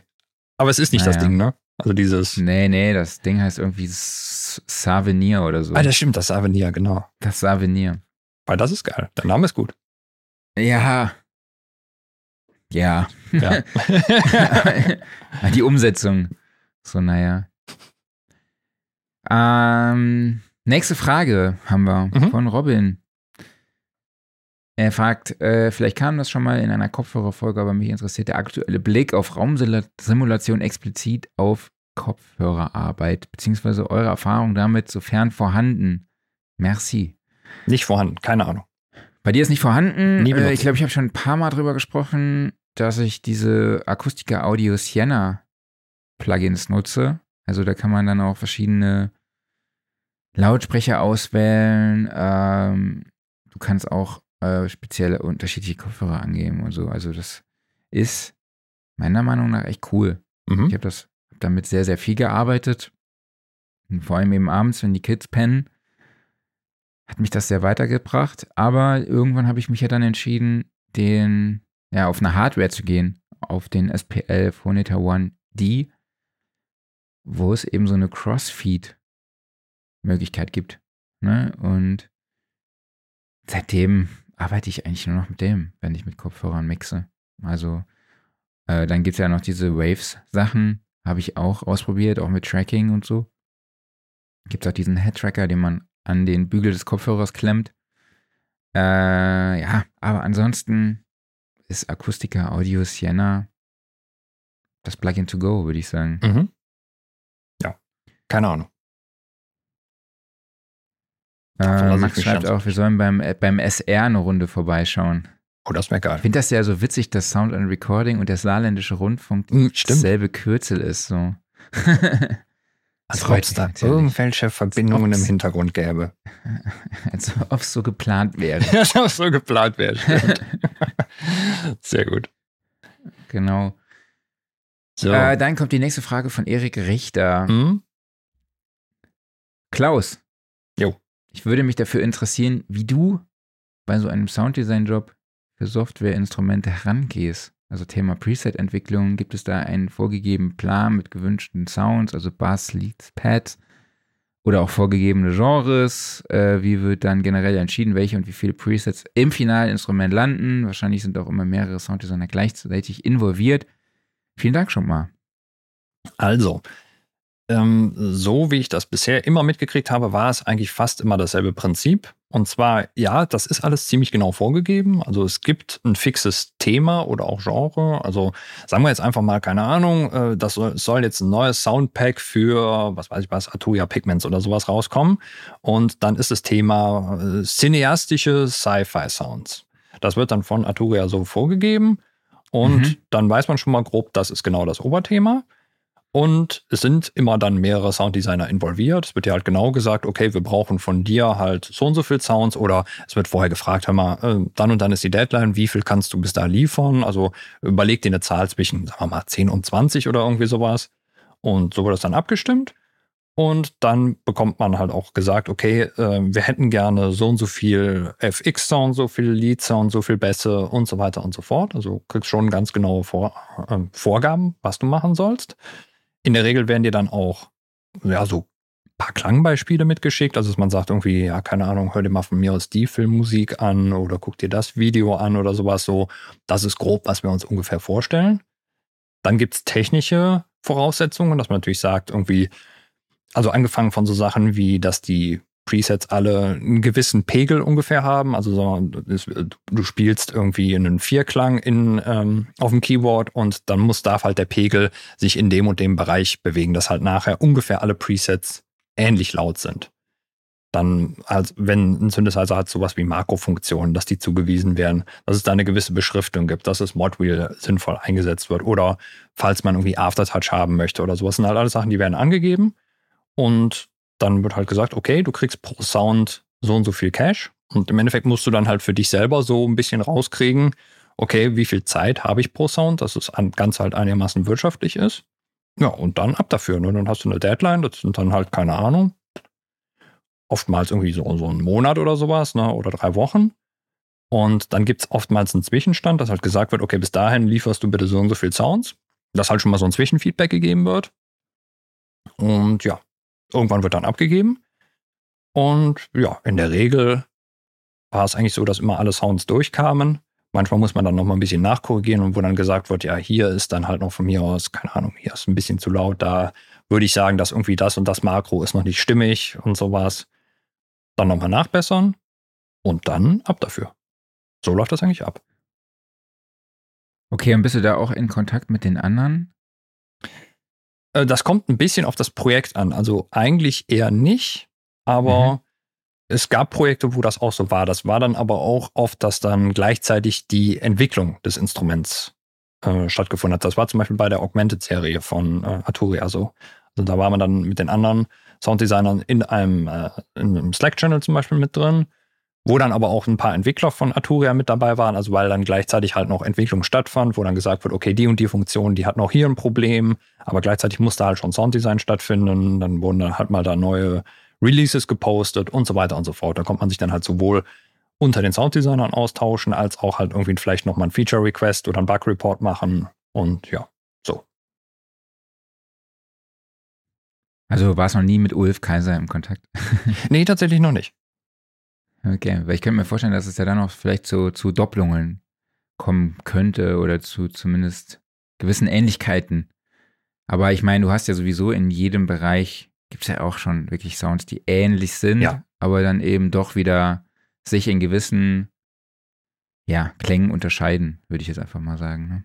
Ich denke auch. Ich habe auch ehrlich gesagt nie nachgezählt, ob am Ende mehr Sounds produziert werden, als dann im Pack landen und dass es halt vielleicht immer so ein bisschen Spare gibt, dass halt quasi am Ende zwar alle Sounds genommen werden und auch bezahlt werden, aber es landen dann halt von mir aus zehn weniger im Pack, weil die anderen dann irgendwie so ein bisschen auf die Reservebank landen. Also Artoria pflegt das Ganze dann natürlich selber oder halt irgendjemand anders, ne? Geht das nochmal durch, guckt dann selber nochmal, was passt wie, ne? Und aber ich denke, trotzdem ist die Bandbreite einfach so groß, also gerade jetzt halt mit den vielen Möglichkeiten, die man hat, dass einfach, oder halt auch bei so Themenoberbegriffen. Also wenn du, wenn du jetzt sagst, zum Beispiel cineastisches Sci-Fi, dass du da zwei ähnliche Sounds kriegst, ist sehr unwahrscheinlich. Hm. Jo, ich glaube, dann können wir mal zum nächsten Thema gehen. Ja. Ich habe auch noch so ein paar Kleinigkeiten ähm, mitgebracht. Also wenn du, du hast noch Kleinigkeiten mitgebracht. Ja, ja, genau. Raus. Ja, ich bin ja irgendwie noch so ein bisschen äh, in Nostalgie momentan unterwegs. Und zwar, ich bin letztens über meinen alten Ordner mit Rechnungen gestolpert und habe dann da drin rumgeblättert und gedacht, so, ach cool, hast du ja noch jetzt deine allerersten Rechnungen so, so hast du mal angefangen quasi. Also erstens bin ich dann über Projekte gestolpert, an die ich mich überhaupt nicht mehr erinnern konnte. Also klar, die fielen so. mir dann natürlich wieder ein. Ne? Und dachte so, ah, klar, das ist irgendwie komplett aus dem Blick verloren. Aber äh, also hast, hast du das mal gemacht? Hast du mal so in deine alten Rechnungen reingeguckt und so äh, dich da so an alte Sachen zurückerinnert? Äh, nee, aber was ich neulich mal gemacht habe, ich habe meine, also ich habe so eine, natürlich eine Excel-Tabelle, wo meine Ein- und Ausgaben, mhm. also meine Einnahmen und Ausgaben gelistet sind mhm. pro Monat. Und da habe ich, glaube ich, 2010 oder so mit angefangen. Geil. Und das ist halt krass, so mhm. dann mal so zurückzugehen, was für Ausgaben du damals hattest. Ich glaube, da gab es noch dieses, diese Plattform Watch Ever oder sowas. Nee auch so eine Streaming-Plattform, irgendwie so, ich glaube, das hieß Watch Ever. Das Name war so eine der was. allerersten Streaming-Plattformen, sowas wie Netflix und so. Mhm. Was da dann so auftaucht und irgendwie so gar keine Versicherung, so null, nada. so, und äh, ja, das fand ich halt witzig. Oh ja. ja. Mhm. Wo dann die ganzen Einnahmen von den einzelnen Projekten dann mhm. auch schon aufgeführt wurden, ne? so von der Karaoke-Geschichte oder ja, von dem Sample Editing bei Uli mhm. und ähm, ja, irgendwelchen anderen Projekten. Ne? So, das ist schon, ist auf jeden Fall witzig, ja. Ja, ich hatte auch teilweise die Zeiten von Projekten völlig falsch abgespeichert. Also mir fielen dann zum Beispiel die, ähm, die Lizenzabrechnungen von meiner Core Library damals gemacht, also als Native Instruments noch Core als Instrument draußen hatte und da Packs für rausgebracht hatte. Und ich hatte irgendwie gedacht, das muss so 2012, 13 gewesen sein oder sowas, aber das war, glaube ich, 2010 schon und das hätte ich nicht so früh gedacht, weil ich habe mich ja 2008 habe ich mich selbstständig gemacht und dann, glaube ich, war 2010 schon dieses Core Soundpack. Das war mir irgendwie so innerlich irgendwie ein viel zu kurzer Zeitabstand. Ja. Ich glaube, bei mir hat die Zeit, äh, das Zeitempfinden hat bei mir mit 30 deutlich sich verändert. Total. Also ich, ich kriege momentan die Zeit überhaupt nicht mehr auf die Reihe. Also ich, ich, ich kann, kann das alles nicht mehr einordnen. Nee, ich auch nicht mehr. Es also fließt alles so vor sich hin. Und, aber deshalb ja. war das einfach eine interessante Reise, mal so alte Rechnungen durchzublättern und zu gucken, wann hat man was erledigt und was waren das für Projekte. Und dann ging es weiter mit der Nostalgie. Dann habe ich, äh, ich habe an meinem äh, Rechner vorne die, äh, die Frontblende abgenommen und dann habe ich mal das Lüftungsgitter abgesaugt, weil da sind dann noch recht viele Katzenhaare drin gewesen. Und habe dann auch an der Seite mal äh, aufgemacht, um mal zu gucken, ist drin irgendwie viel Staub gelandet. Und dann guckte ich da so rein und dachte, irgendwie ist es schade, dass man heutzutage eigentlich so wenig PCI-Karten in den Rechner reinbaut. Irgendwie fand ich das geil, dass du früher noch so Audio-Interface-mäßig eine Karte in den Rechner reingeschoben hast. Heute ist ja alles nur noch mhm. irgendwie USB oder sowas, ne? Und es gibt jetzt nicht unbedingt den Wahnsinnsvorteil dafür. Also ja, die PCI-Anbindung ist immer noch irgendwie ein bisschen direkter und schneller und performanter als über USB. Aber ansonsten gäbe es jetzt nicht den großen Grund, das zu machen. Ne? Aber trotzdem irgendwie so vom Gefühl her fand ich das schöner als irgendwie USB. Wie findest du das? Ähm, ja, ich habe ja mal so eine, ich habe ja ursprünglich ähm, Fachabitur in Informatik gemacht mhm. und auch eine Ausbildung zum Systeminformatiker. Und da war es halt ein Job von mir, Rechner zusammenzubauen. Mhm. Also für so eine kleine, kleine IT-Schmiede, also so ein mhm. kleines, mhm. äh, so eine Bude, ne, wo du dann im Ort hast, wo du dann mal einen Monitor für viel zu viel Geld kaufen kannst statt online, aber das ist ja auch schon ewig her. Mhm. Und da habe ich gesagt, die ganze Tag in der Werkstatt gesessen und habe Rechner zusammengebaut und da halt Betriebssysteme drauf installiert und Software, die eben der Kunde gebraucht hat. Mhm. Und das war natürlich schon geil. Also ja. da dann ähm, immer die ganzen Mainboards mit diesen PCI-Karten oder AGP oder mhm. ganz früher noch diese ISA-Karten. Oh ja. Ja, also da habe ich auch extrem viel zu Hause rumgebastelt, so mhm. mit meinem 486er damals oder irgendwann so ein Intel Pentium 2, wo ich dann auch irgendwie uralte Steckkarten verwendet habe für also die komplett umgebaut habe und für irgendwas ganz anderes genutzt habe, wofür sie eigentlich gedacht waren. so. Und das war schon echt, äh, war schon witzig. So, alle anderen hatten irgendwie schon Rechner mit zwei oder drei Generationen weiter und mhm. ich habe da mit den alten Rechnern irgendwie rumgeschraubt oder dann auch zusätzliche ähm, IDMI-Geschichten äh, IDE-Karten äh, hm. reingebaut, um irgendwie noch eine 50 MB-Platte irgendwie reinzubauen, Krass. um dann irgendwie noch Zugriff auf 50 MB zu haben. Ne? Alleine, um es irgendwie noch zu nutzen, diesen mhm. ganzen alten Kram. Das war auf jeden Fall witzig.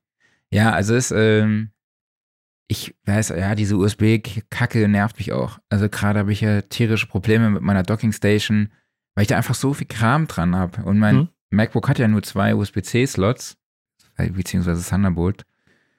Und äh, da wird es auch echt schwer. Und das, äh, mein Apollo X8 läuft zum Beispiel nicht an der Docking Station. Das mhm. heißt, das muss ich auf jeden Fall schon mal direkt an meinen Rechner anschließen. Und der, dann geht's halt an, äh, ja, und den anderen nutze ich halt für meine Docking Station. Und an dieser Docking Station ist auch gar nicht so viel Platz dran. Deshalb habe ich an dieser Docking Station über USB-C auch nochmal einen Adapter. Mhm.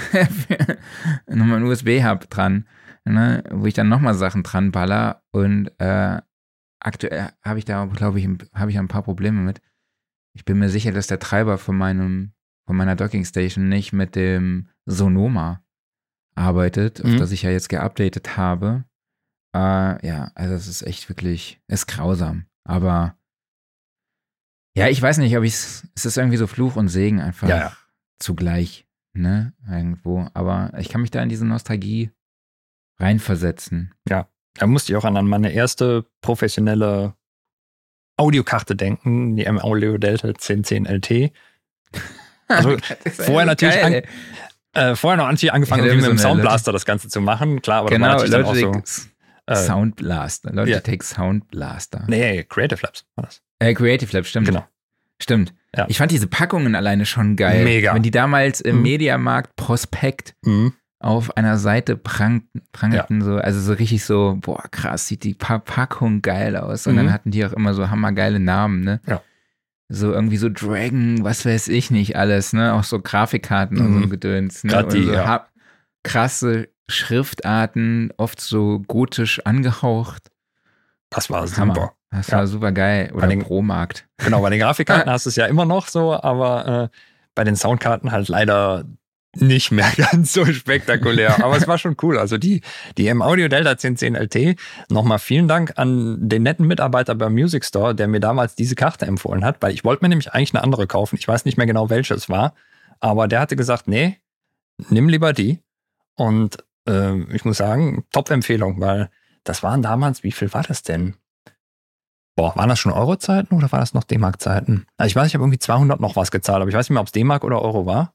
Und das war PCI-Karte mit hinten zwei Kabelpeitschen dran und an den Kabelpeitschen waren Cinch-Anschlüsse dran und das fand ich mega lustig. Also ist natürlich eigentlich Mhm. jetzt nur so, sagen wir mal, semi-professionell, aber es war halt einfach, dass du halt die ganzen Anschlüsse so drauf kriegst, cool gelöst und hattest acht Eingänge, acht Ausgänge, ne? äh, analog Hm. und dann MIDI und ich glaube SPDIF war noch drauf. Und was geil war, war damals der Treiber von M-Audio. Der konnte nämlich schon, ähm, der war multi-client-fähig. Das heißt also, du kannst so viel ASIO-Anwendungen gleichzeitig öffnen, wie du wolltest. Der hat auch sonst überhaupt keine Zicken gemacht. Also, du konntest auch wunderbar über die Karte, in, in, keine Ahnung, zocken oder sonst irgendwas. Das war ein mega Ding einfach.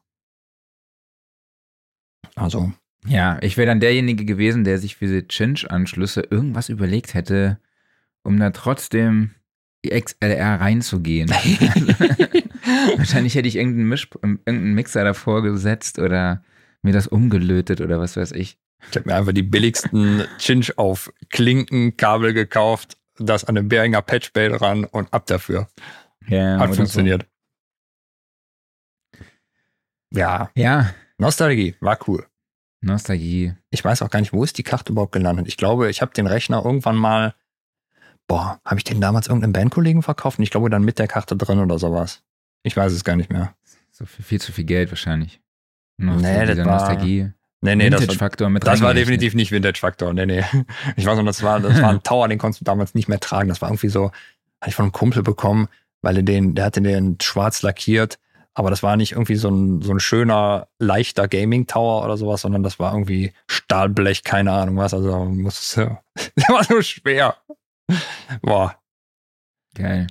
uralter Ich Rechner. weiß noch, ich hatte so einen Adapter, das darf ich hier gar nicht erzählen, aber ich glaube, ich war 14 oder so. Ich hatte überhaupt gar keine Ahnung von Audio und ich wusste einfach nur, okay, ich habe hier ein Gitarrenkabel und ich muss in diese Soundkarte rein. Und ich habe halt hinten nur Mini-Klinke, da habe ich mir halt einen ganz normalen Adapter gekauft, von Mini-Klinke Mhm.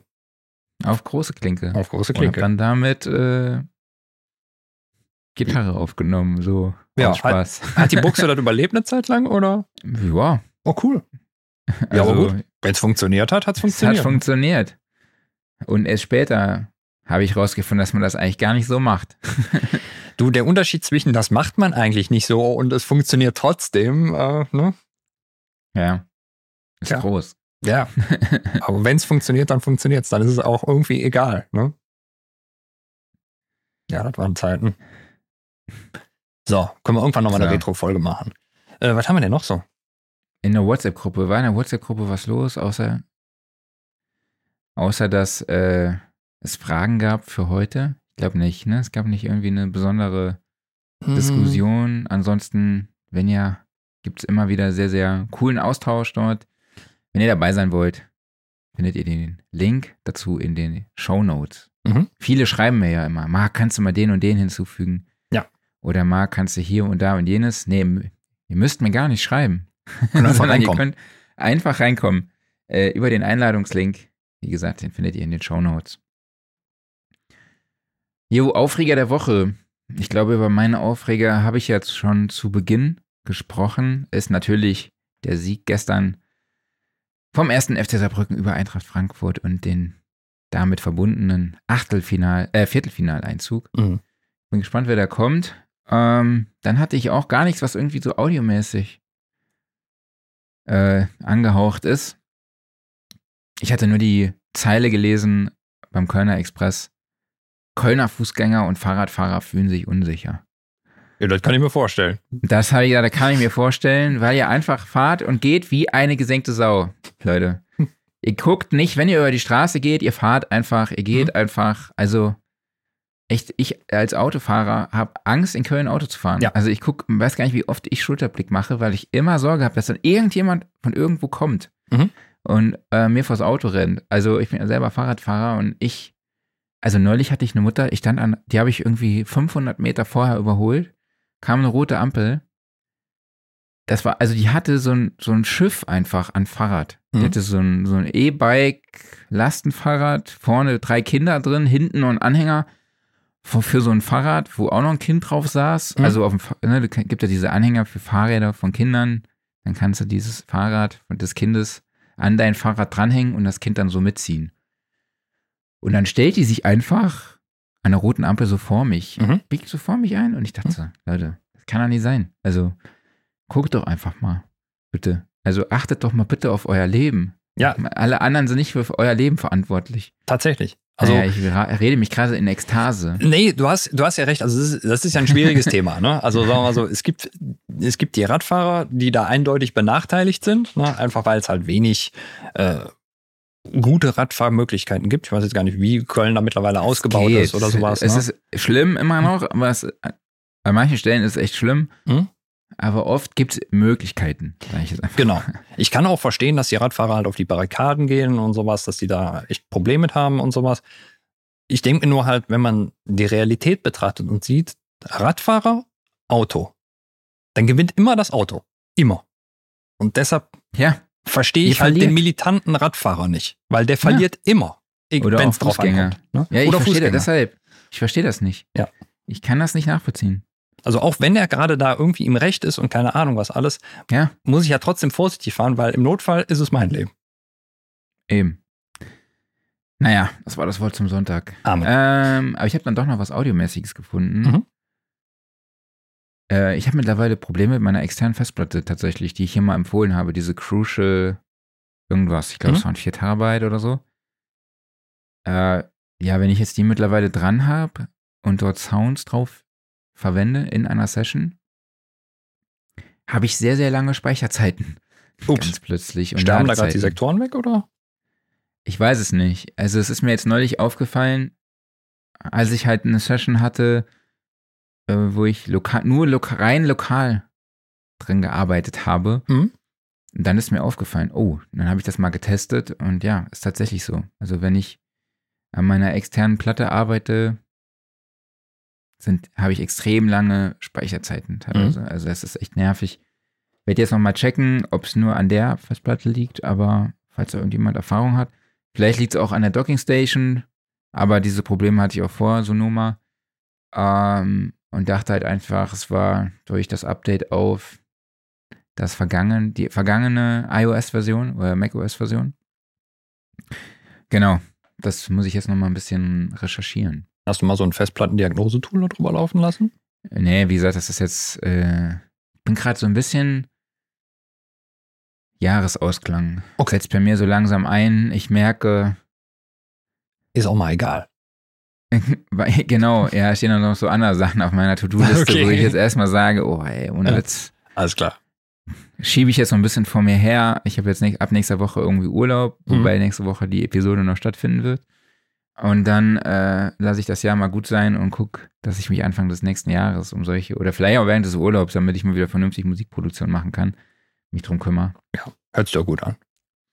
Aber Jo, was hast du? ja, apropos Sonoma, ähm, ich habe mir irgendwie jetzt angewöhnt, so abends irgendwie, äh, wenn ich mich ins Bett lege, dann kann ich auch mal kurz das MacBook aufklappen und mal eben ein paar Mails beantworten.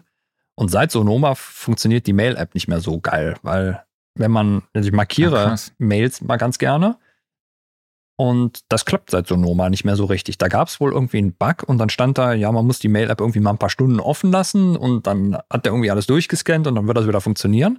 Dann hat das auch mal eine Zeit lang funktioniert. Jetzt funktioniert es gerade wieder nicht. Also auf allen anderen Geräten, wenn ich da Mails markiere oder halt auch hier auf dem, äh, auf dem normalen Windows-Rechner, das wird alles einwandfrei übernommen. Nur das MacBook sagt so, boah, manche Sachen zeige ich dann da einfach nicht an. Ne? Und das ist ein bisschen doof. Aber Mhm. ja, werden sie wohl auch noch fixen.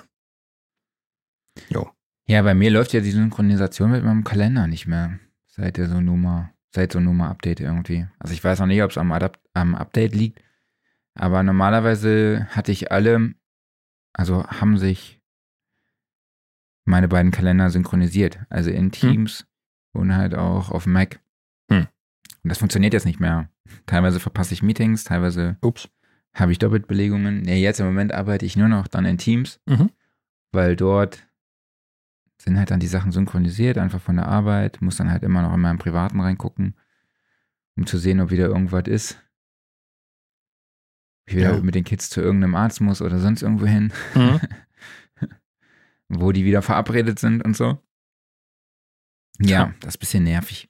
Ja, Apple, ich- das ist, macht mal hier. Läuft auch sonst Ja. immer alles so stabil. So, Apple ist für Genau. diese Woche mal wieder abgehakt. Genau. Gut, Äh, Offline-Modus. Offline-Modus. Hast du was dabei? Ja, so einen indirekten Offline-Modus. Ähm, und zwar, meine Frau guckt gerade sämtliche alten Pumuckl-Folgen nochmal. Hat sich vor Jahren Pumuckl auf DVD gekauft. Ja, krass. Thema guck- Nostalgie, ey. Thema Nostalgie, genau, guckt gerade alle Pumuckl-Folgen und zwar in Vorbereitung auf nächste Woche. Du weißt ja, was nächste Woche Kommen ist. die oder? neuen? Kommen die neuen, genau. Und da bin ich schon sehr gespannt drauf. Da setze ich mich dann auch mit dabei. Momentan kriege ich es halt immer nur so passiv mit. Ab Montag, glaube ich, geht's los auf RTL. Also erstmal die Zusammenarbeit Pumuckl und RTL fand ich schon geil. Aber dann, es ist ja, es wird ja im Vorfeld mit totalem Lob überschüttet, wie detailgetreu das alles sich irgendwie an das Original oder am Original orientiert. Ne? Die haben es ja sogar so gemacht, dass, also Hans Klarin, der Sprecher von Pumuckl, lebt ja leider nicht mehr. Aber du hast einen neuen Eine Sprecher. AI macht das jetzt. Genau, du hast einen neuen Sprecher, der zwar, der ähnlich klingt, aber ähm, die ähm, Familie von Hans Klarin hat halt gesagt, ihr dürft äh, quasi via AI die Stimme von ihm verwenden. Ah, krass. Und deshalb gibt es quasi einen AI-generierten Hans Klarin, der den Pumuckl spricht. Und auch sonst Krass. muss da wohl extreme Liebe zum Detail reingeflossen sein. Also ich bin mal richtig gespannt. Und es wurden, glaube ich, jetzt die ersten drei Folgen vorab im Kino auch teilweise gezeigt. Okay. Und äh, also Rezensionen waren bisher sehr positiv. Ich bin ja, gespannt. das hätte ich jetzt gar nicht erwartet von Nee, RTL. ich auch nicht. Gerade von RTL nicht, ne? Aber ich habe dann mal überlegt und habe gedacht, so, also rein thematisch passt das überhaupt nicht. Aber ich glaube, RTL hat so sein Zielpublikum, wenn man zuerst so denkt, so RTL, das ist dann irgendwie so, keine Ahnung, Trash-TV und irgendwie Sensationsgeilheit und bla bla bla, ne? Aber ich glaube auch dieser Retro-Faktor, dieses so, so war das früher, da war die Welt noch in Ordnung und sowas, spielt da auch ganz, ganz stark mit rein, ne? Und Pumuckl ist so ein Ding, ne? Das hat man früher als Kind geguckt und das ist auch irgendwie so, also so mit dieser urigen bayerischen Atmosphäre, das ist so heimelig und sowas, ne? Und ich glaube, das Mhm. holt das RTL-Publikum voll ab. Ja, aber die wollten ja auch vor ein paar Jahren neue Wege gehen und eine andere Zielgruppe auch erreichen und eben weg von diesem Trash-TV. Vielleicht ist dann jetzt ein. Wollten sie? Echt? Ja, ja. Krass. Haben sie auch noch nicht gemacht, Damals oder? gab so ein. Ich habe jetzt auch noch nichts davon gesehen. aber das war mal auf jeden Fall. Im, äh, ging auch durch die Medien, Mhm. beziehungsweise ja, ging auch so rum. Und ähm, aber ich, ich glaube, da kam diese Meldung und dann kam die Passion Christi. Dachte ich mir, Ja. ja. Die wird übrigens auch Okay. fortgesetzt, ne? Ja. hab ich auch. Das habe ich auch gehört. Ich habe es leider nur ausschnittweise gesehen. Ich würde das wirklich gerne sehen. Ich weiß nicht, macht das dann nochmal Thomas Gottschalk? Weil ich meine, der hat ja jetzt nichts mehr zu tun. Aber ich glaube, der hat noch mehr als genug zu tun. Mit dem Gabelstapler fahren. Ja. Ah, ich bin auch Mit froh, dass das, Gabelstaplerinnen. äh, dass das vorbei ist. Also hast, hast du Wetten, Wetten das gesehen, die letzte Sendung, oder? Ich habe die letzte Se Sendung leider nicht gesehen. Ich habe Mhm. die Sendung davor gesehen. Die fand ich richtig geil, aber ich habe jetzt so viel harte Kritik gehört Mhm. über die vergangene und dachte ich mir, ach komm, nee, guckst du dir nicht an. Also lässt lieber so den Tommy in Erinnerung, Ja. wie er aussah, als ich bei meiner Oma auf der Couch saß. Ja, genau, richtig. Mhm. Und den geguckt habe. Oder jetzt auch in der, ja, in der Folge davor, weil da fand ich es echt gut. Aber jetzt, was ich so gehört habe von seinem Statement am Schluss und so, Ja. dachte ich, ich behalte ihn lieber anders in Erinnerung. Genau. Mhm. Ähm, in, ja, wahrscheinlich dann eher in die Passion, Passion Christi, aber nee, ich weiß gar nicht, ob er wieder das macht. Ich habe keine Ahnung. Ähm, ich schätze ihn sehr, deshalb. Genau. Ja, es war wieder ein super Übergang, auch Nostalgie, wen ich auch oft äh, zu Kindeszeiten verfolgt habe, auf der Couch bei mir zu Hause, bei Oma und Opa Mhm. oder egal wo. Samstags morgens Wecker gestellt, Grand Prix in Suzuka oder in Brasilien. Die Rede ist von natürlich von äh, Michael Schumacher. Ja. Es gibt jetzt eine fünfteilige Podcast-Reihe in der ARD Audiothek. Oh. Die heißt Schumacher, die Geschichte einer Ikone, produziert vom NDR und dem langjährigen Formel-1-Reporter Jens Gideon, der auch der Host der Show ist. Ja, und es geht um den Menschen Schumacher abseits der Strecke. Also es ist wirklich so eine Zeitreise zu den wichtigsten Momenten, Ereignissen und auch Orten in Schumachers Karri- Karriere und auch Leben. Ähm, ja, es geht um viele, viele Grand Prix-Siege, viele, viele Weltmeisterschaften, die er gefeiert hat. Es geht um den Tod von Ayrton Senna, den Wechsel zu Ferrari, äh, die Unfälle, die er hatte, ähm, Konkurrenzkämpfe auf der Mhm. Strecke, vor allem Damon Hill, Jacques Villeneuve, David Coulthard Mhm. Äh, und auch mit Bruder Ralf. Ähm, Es gibt auch eben Interviews mit Zeitzeugen, die damals an der Seite von Michael waren oder halt auch seine Fans, also von Michael Schumacher. Ich kenne ihn ja selber nicht, deshalb sage ich jetzt. Ähm, beispielsweise auch mit Kommentator, also nee, Moderator und auch Podcaster Tommy Schmidt, ne, also Mhm. aus Gemischtes Hack. Oder auch Bastian Einsteiger sind im Interview, Dirk Nowitzki ist im Interview, aber er, er spricht halt auch mit Ralf Schumacher, Karl Wendlinger. Ja, und vielen, vielen Weiten ist auch in Maranello dann vor Ort, äh, auf der Kartbahn in Kerpen, an der Unfallstelle dann nachher in den französischen Alpen. Und ja, ich habe mich wieder so ein bisschen bei Kakao und einem Nutella-Brot samstags morgens mitfiebernd auf der Couch gefühlt.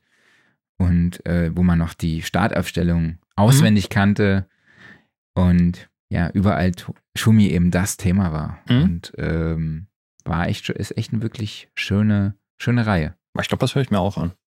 Ja, ist echt, echt cool. Mhm. Wenn ich äh, jetzt irgendwie, habe noch zehn Minuten von der fünften Folge und ist auch echt gut produziert. Also Mhm. für uns auch als Podcast-Macher.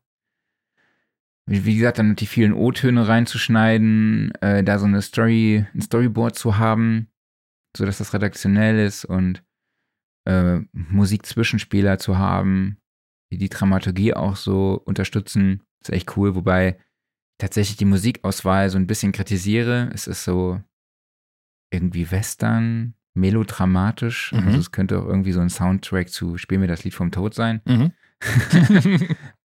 Ähm, ja, muss man drauf stehen.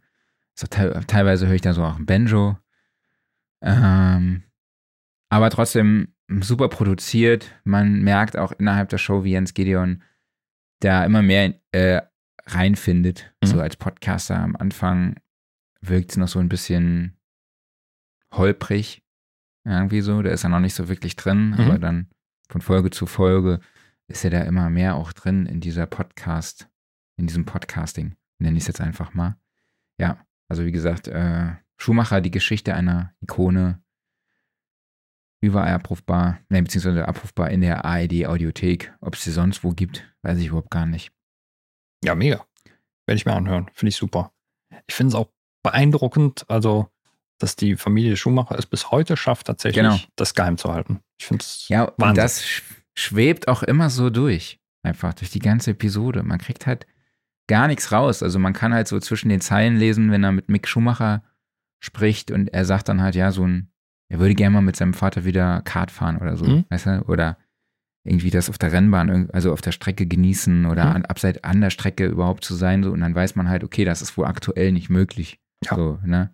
So, also das, oder äh, beim Interview mit Mika Häkkinen war, der, der bei so einem Charity-Rennen war, glaube ich, war, es war eine Rallye in Schweden, wo dann auch die Familie Schumacher war, äh, wo er dann nachher, Jens Gedio nachher erst rausgefunden hat, dass das auch so eine Aktion für Michael Schumacher ist. Aber Mika Häkkinen hat dann irgendwie das Interview quasi freundlich abgebrochen, Mhm. als es dann so ein bisschen um Schumacher ging. Er hat Mhm. gesagt, nee, er respektiert das und äh, dass die Schumacher-Familie das einfach nicht will. Ähm, ja, und ich finde es schon, finde es schon echt krass. Also ich muss sagen, mich hat dieses, das hör, ich oft, oft habe ich das so, dass ich Dokus nicht schaue, Mhm. weil ich dann, dass äh, diese Nostalgie macht mich dann auch ein bisschen emotional. Mhm. Ich weiß nicht, ob, ob du das kennst. Doch, So zum total. Beispiel Deutschland, ein Sommermärchen, die WM, die Doku zur WM Mhm. 2006. Ich glaube, die habe ich 20 Jahre danach erst, also keine Ahnung, zehn Mhm. Jahre danach konnte ich mir die mal anschauen. So, weil mich das nachher, das hätte mich zu emotional mitgenommen. Mhm. Da, deshalb, dass dieser Faktor spielte auch bei mir äh, eine Rolle und irgendwie wünscht man sich dann noch mehr darüber zu erfahren, wie es ihm geht. Mhm. So. Aber auf der anderen Seite, es ist vielleicht auch gut, ihn so in Erinnerung zu behalten, einfach und ähm, ja, einfach so an ihn zu denken. Ne? Und zu vielleicht- hoffen, Ja, und vielleicht geht. gibt, ist es ja auch so, ähm, das ist zwar wahrscheinlich der unwahrscheinlichste Fall, aber vielleicht geht es ihm ja körperlich so weit gut, ne, dass er vielleicht jetzt nicht mehr Kart fahren kann, ne, aber dass er wieder ansprechbar ist, dass es ihm so in Anführungszeichen einigermaßen normal geht. Aber das soll einfach nicht mehr an die Öffentlichkeit raus, weil sonst kommen ja, Ja. die ganzen Interviewer und Reporter und was weiß ich nicht was alles und das wollen sie vielleicht einfach nicht. Also vielleicht ist es ja alles einigermaßen okay und sie wollen einfach ihre Ruhe haben. Ne? Ist ja auch möglich. Ja, also das ist ihm, genau, einige, ich glaube, dass er komplett gesund ist und so, das können wir Nee, das ist unwahrscheinlich. Unwahrscheinlich, Mhm. aber ich glaube auch, ja, naja, ich glaube, ist er komplett off-topic jetzt. Ja, ja. Ich muss jetzt auf meinem Stream Deck, wir müssen annähernd zum Thema zurückdrücken. Ja, ja, kommen, genau. drücken. nee, aber wie gesagt, äh, super Episode, also super, super Podcast, hört euch das, hört euch das an, wenn ihr ein Schumi-Fan seid. Sehr cool. Gear Corner. Mhm. Genau. Da kam für mich was Interessantes raus tatsächlich, nämlich XLN Audio hat Plu äh, das Plugin bzw. den Field Recorder live rausgebracht. Also XLN Audio, äh, ich glaube dieses Retro Color ist ja von denen und die haben auch so ein paar Transient Designer von für ja, Drums irgendwie so, irgendwie so Drum Sample, Drum irgendwas, keine Ahnung. Ich krieg's gerade nicht mehr auf die Kette. Auf jeden Fall haben die jetzt live rausgebracht, was ein neues Konzept ist zum Erstellen von Beats äh, und es vereint so ein bisschen das Smartphone als Field Recorder mit einem, ich nenne es jetzt einfach mal Sampler zum Erstellen von Beats und Sounddesign. Ne? Also es gibt quasi eine App fürs Smartphone, auf dem man dann Audios, ja, Audiomaterial aufnehmen kann, Samples aufnehmen kann, Mitschnitte von irgendwas oder von Field Recordings und dann gibt es ein zugehöriges Plugin dazu, wo man dann eben direkt von dieser App aus äh, diese Sounds eben reinladen kann Mhm. in so eine, eine Übersicht. Also dann sieht man das Audiomaterial aufgesplittet und kann dann damit jede Menge verrückte Sachen machen. Die ganzen Sachen, äh, aus den Sachen ein Beat bauen. Man kann verschiedene Bereiche auswählen, verschiedene einzelne Hits, unterschiedliche Parts, die unterschiedlich arrangieren, den Klang verändern, äh, zusammenmischen. Dann äh, auch hat man so einen Mixer und kann dort dann nochmal EQen für die einzelnen Stellen, also die einzelnen Samples aus diesem Audiomaterial, was man rausgeschnitten hat. Also es sieht wirklich sehr, sehr geil aus. Und es gibt noch einen Step-Sequencer, der da drin ist. Und es sieht als, sieht so aus, als sei das ein sich richtig geiles, kreatives Tool. Mhm. Und mir gefällt einfach dieser Ansatz, dass man unterwegs Sounds aufnehmen kann und die direkt in dieses Plugin laden kann. Weil das ist tatsächlich so, eine, so ein Schritt, den man vorher nochmal anders lösen musste. Mhm. Ne? Man hat quasi mit, seine, mit der Sprachaufnahme oder irgendeinem anderen oder irgendeiner anderen App eben Sounds aufgenommen, hat dann die per AirDrop rübergezogen und dann in die DAW integriert und musste dann nochmal in irgendein anderes Tool gehen, was das vielleicht kann oder keine Ahnung. Und jetzt hat man so damit direkt so eine, so eine Connection ne, zwischen Plugin und eben der Smartphone-App. Das finde Mhm. ich echt sehr, sehr cool. Ich hoffe, dass ich das Tool mal ausprobieren kann. Ich habe eine NFR angefragt, aber habe leider noch nichts gehört. Mhm. Und es sieht auch sehr intuitiv aus. Ne? Ja, ich finde es auch hübsch eigentlich. Ne? Es sieht, sieht ja. wirklich schick aus. Kostet aktuell 109 Euro statt später 149. Gibt es für macOS, gibt es für Windows und die Feed Recorder App läuft auf iOS und Android. Mhm. Genau. So, dann kam was Neues von Moog. Und Moog hat einen Software-Synthesizer rausgebracht. Ich dachte so, oh, was ist denn jetzt los, ne? Den Moog Mariana, einen Bass-Synthesizer. Und ich habe leider bisher noch nicht rausgekriegt, ob der eigentlich nur monophon ist oder ob der sich auf Polyphon spielen lässt. Aber so rein vom Prinzip her, er erfindet jetzt das Rad nicht neu, hat aber ein paar interessante Features drin. Also einmal, was ich spannend finde, erstmal ist ein Layering darin möglich. Also man hat zwei Layer zur Verfügung.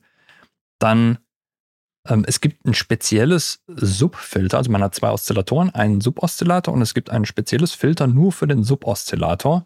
Für die anderen Oszillatoren gibt es einen Low-Pass und einen High-Pass und dann halt diesen Suboszillator, äh Quatsch, diesen, diesen Subfilter.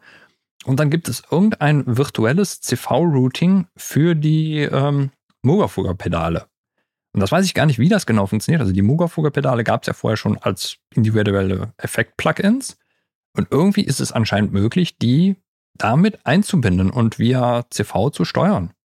Softwaremäßig. Also keine Ahnung, wie das genau läuft, aber auf jeden Fall ein sehr interessanter Ansatz und ich denke auch ein guter Ansatz von, von äh, Moog, da jetzt mal ja, im, im Softwarebereich präsenter zu sein.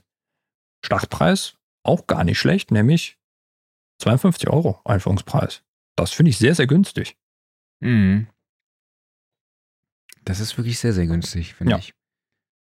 Also von daher, wer, wer einen Moog Sound für einen Rechner braucht, ich habe es noch nicht getestet, aber das sieht alles sehr, sehr vielversprechend aus. Auch optisch echt hübsch. Also natürlich dann wirklich so an, an typische Moog-Geräte angelehnt, ne? auch so mit diesen dicken Knöpfen und alles. Ne? Aber sieht alles cool aus. So, und dann Software und auch eigentlich Synthesizer Bitwig 5.1 ist jetzt offiziell draußen, haben wir schon mal drüber gesprochen. War eine Beta-Phase und jetzt ist es dann raus. Und ja, es gibt wieder eine ganze Menge an neuen Funktionen. Es gibt neue Module, also neue Filter, neue Wave Shaper. Es gibt, glaube ich, fürs Grid auch noch einen neuen Klangerzeuger, meine ich, war irgendwas drin. Ähm, was ich interessant fand, sind gerade so die Workflow-Änderungen. Also beispielsweise der Mixer wurde überarbeitet, den kann man jetzt größer gestalten. Das fand ich war immer noch so, so ein so ein Manko, was Bitwig hatte, dass der Mixer so ein bisschen klein und fitzelig war. Also da wurde jetzt nachgebessert. Interessant ist, es gibt ein neues Projekt, woran sie arbeiten, und zwar ein, ein äh, offenes äh, Session-Projekt quasi, das DAWs ermöglicht, halt Sessions untereinander auszutauschen. Also das nennt sich äh, DAW Project. Und es ist halt ja ein, ein, offenes Dateiformat im Endeffekt, das halt sagen kann, okay, wir speichern halt im DAW Project Format und dann kann das halt sowohl, keine Ahnung, Bitwig als auch Cubase als auch Logic oder so öffnen. Wie das genau funktionieren soll, weiß ich nicht genau, weil gerade jetzt Bitwig hat ja sehr viele eigene spezielle Sachen, also gerade halt mit den ganzen Modulationsmöglichkeiten, die da drin sind, mit den Grid-Möglichkeiten. Also ich kann mir vorstellen, dass das halt so ein bisschen nur die Grundsachen austauscht, also halt gerade jetzt ähm, Audio und, und, und MIDI-Daten. Wie heißt nochmal das, das äh, dieses offene Format, was es eh schon gibt? Ich habe gerade den Namen vergessen. Ja, das wollte ich dich gerade fragen. Okay, gut. Dann haben wir es jetzt gerade beide vergessen. Nee, da gab es doch irgendwie diese Plugin-Geschichte. Die haben doch schon mal, Bitwig hat doch auch mit diesen. Ja, Clap. Was war das mit, andere? Mit äh, unter anderem Urs Heckmann zusammen oder sowas, das Clap-Format, also was äh, ah, ja, genau. quasi Konkurrenz zu, zu äh, VST oder AU oder sowas ist. Ja, genau. Genau. Und ähm, ja, es, es, gibt, wie heißt das denn nochmal? Open, Open irgendwas. Open ich weiß es nicht. Weiß es nicht mehr. Es gibt auf jeden Fall schon so ein offenes Format, aber anscheinend gibt es da ja weiteren Bedarf zu, ne? dass sie daran arbeiten. Und ja, ansonsten halt weitere Details. Ne? Ähm, überall wurde daran nachgegangen. Tools für Voice-Stacking sehe ich jetzt hier gerade noch und sowas. Äh, wer den Bitwig-Update-Plan hat, kriegt das Update sowieso. Ne? Und ansonsten, ich glaube, es ist immer so, wie, wie lange, wie viel kostet es nochmal, den zu verlängern? Ein 100 ungefähr oder sowas, glaube ich. Hast du es gerade am Schirm? Äh, nee, müsste ich gerade mal nachschauen. auf jeden Fall Bitwig nach wie vor eine der spannendsten DAWs, die da ist, einfach gerade mit diesen Modulationsmöglichkeiten und halt auch mit den verschiedenen Grid-Systemen da drin, um sich eigene Synthesizer zu bauen, um sich eigene Effekte zu bauen. Also alles kann man sich da wunderbar komfortabel zusammenklicken, rumrouten, bis man schwarz wird und was weiß ich nicht was. Also gerade für kreative Klanggestaltung und kreative Komposition ist Bitwig absolut, ja, also kann man es noch Geheimtipp nehmen? Eigentlich kann man es nicht mehr Geheimtipp nennen, aber das ist ein super Ding. Äh, ich habe den Preis leider nicht gefunden. Ähm, Upgrade 129, kann das sein? Ich glaube 129 Euro. Dann für ein Jahr immer, ne? Hm. Irgendwie sowas. Bitwig So. Studio Essential Upgrade auf Bitwig Studio. Nee, das, ist Nee, das sind die. Upgrade-Preise. Das sind Ähm, die Upgrade-Preise. Guckt Nee, ich einfach nach, ne, wenn ihr es äh, wissen wollt. Und ansonsten Genau. testen. Wer es noch nicht getestet hat, testen. Jo, dann würde ich sagen, machen wir einen Deckel drauf. Nicht den Sack zu. Es gab die Beschwerde aus der WhatsApp-Gruppe. Er schreibt, ich wünsche mir eine alternative Schlussformel zu so, dann machen wir den Sack jetzt mal zu. Mhm. Was ich ja sonst immer sage. Er findet das hart, triggernd, schlimm. Allerdings haben dann andere geschrieben, wo sie finden das mega cool. Also sie feiern das hart ab und also ähm, das ist schon zum Podcast eigentlich auch so gehört, genauso wie Supertyp oder keine Ahnung, unsere ganzen anderen Floskeln, die wir hier immer raushauen. Was ich viel cooler finde, ist aber, dass überhaupt ihr so lange hört. Total. Bis hierhin. Also vielen, vielen lieben Dank dafür nochmal. Auf jeden Fall. Dankeschön. Und danke auch für die vielen Fragen aus der WhatsApp-Gruppe, die heute hier diese Episode gefüllt haben. Also Mhm. hat mal eine Menge Spaß gemacht. Ähm, wir wollen jetzt sowieso immer mal planen, dass wir eigenen Content mehr machen. Also so Laber-Episoden, die wir dann redaktionell vorbereiten. Beispielsweise wie auch die Podcast-Produktionsepisode oder eben eine, Produ eine Episode mal über KI-Tools. Vielleicht, die werden wir wahrscheinlich aufsplitten, irgendwie so Editing-Tools mal raussuchen Mhm. oder Songwriting-Tools oder vielleicht auch Mixing- oder Mastering-Tools. Da ist ja gerade einiges los in dem Bereich. Mhm.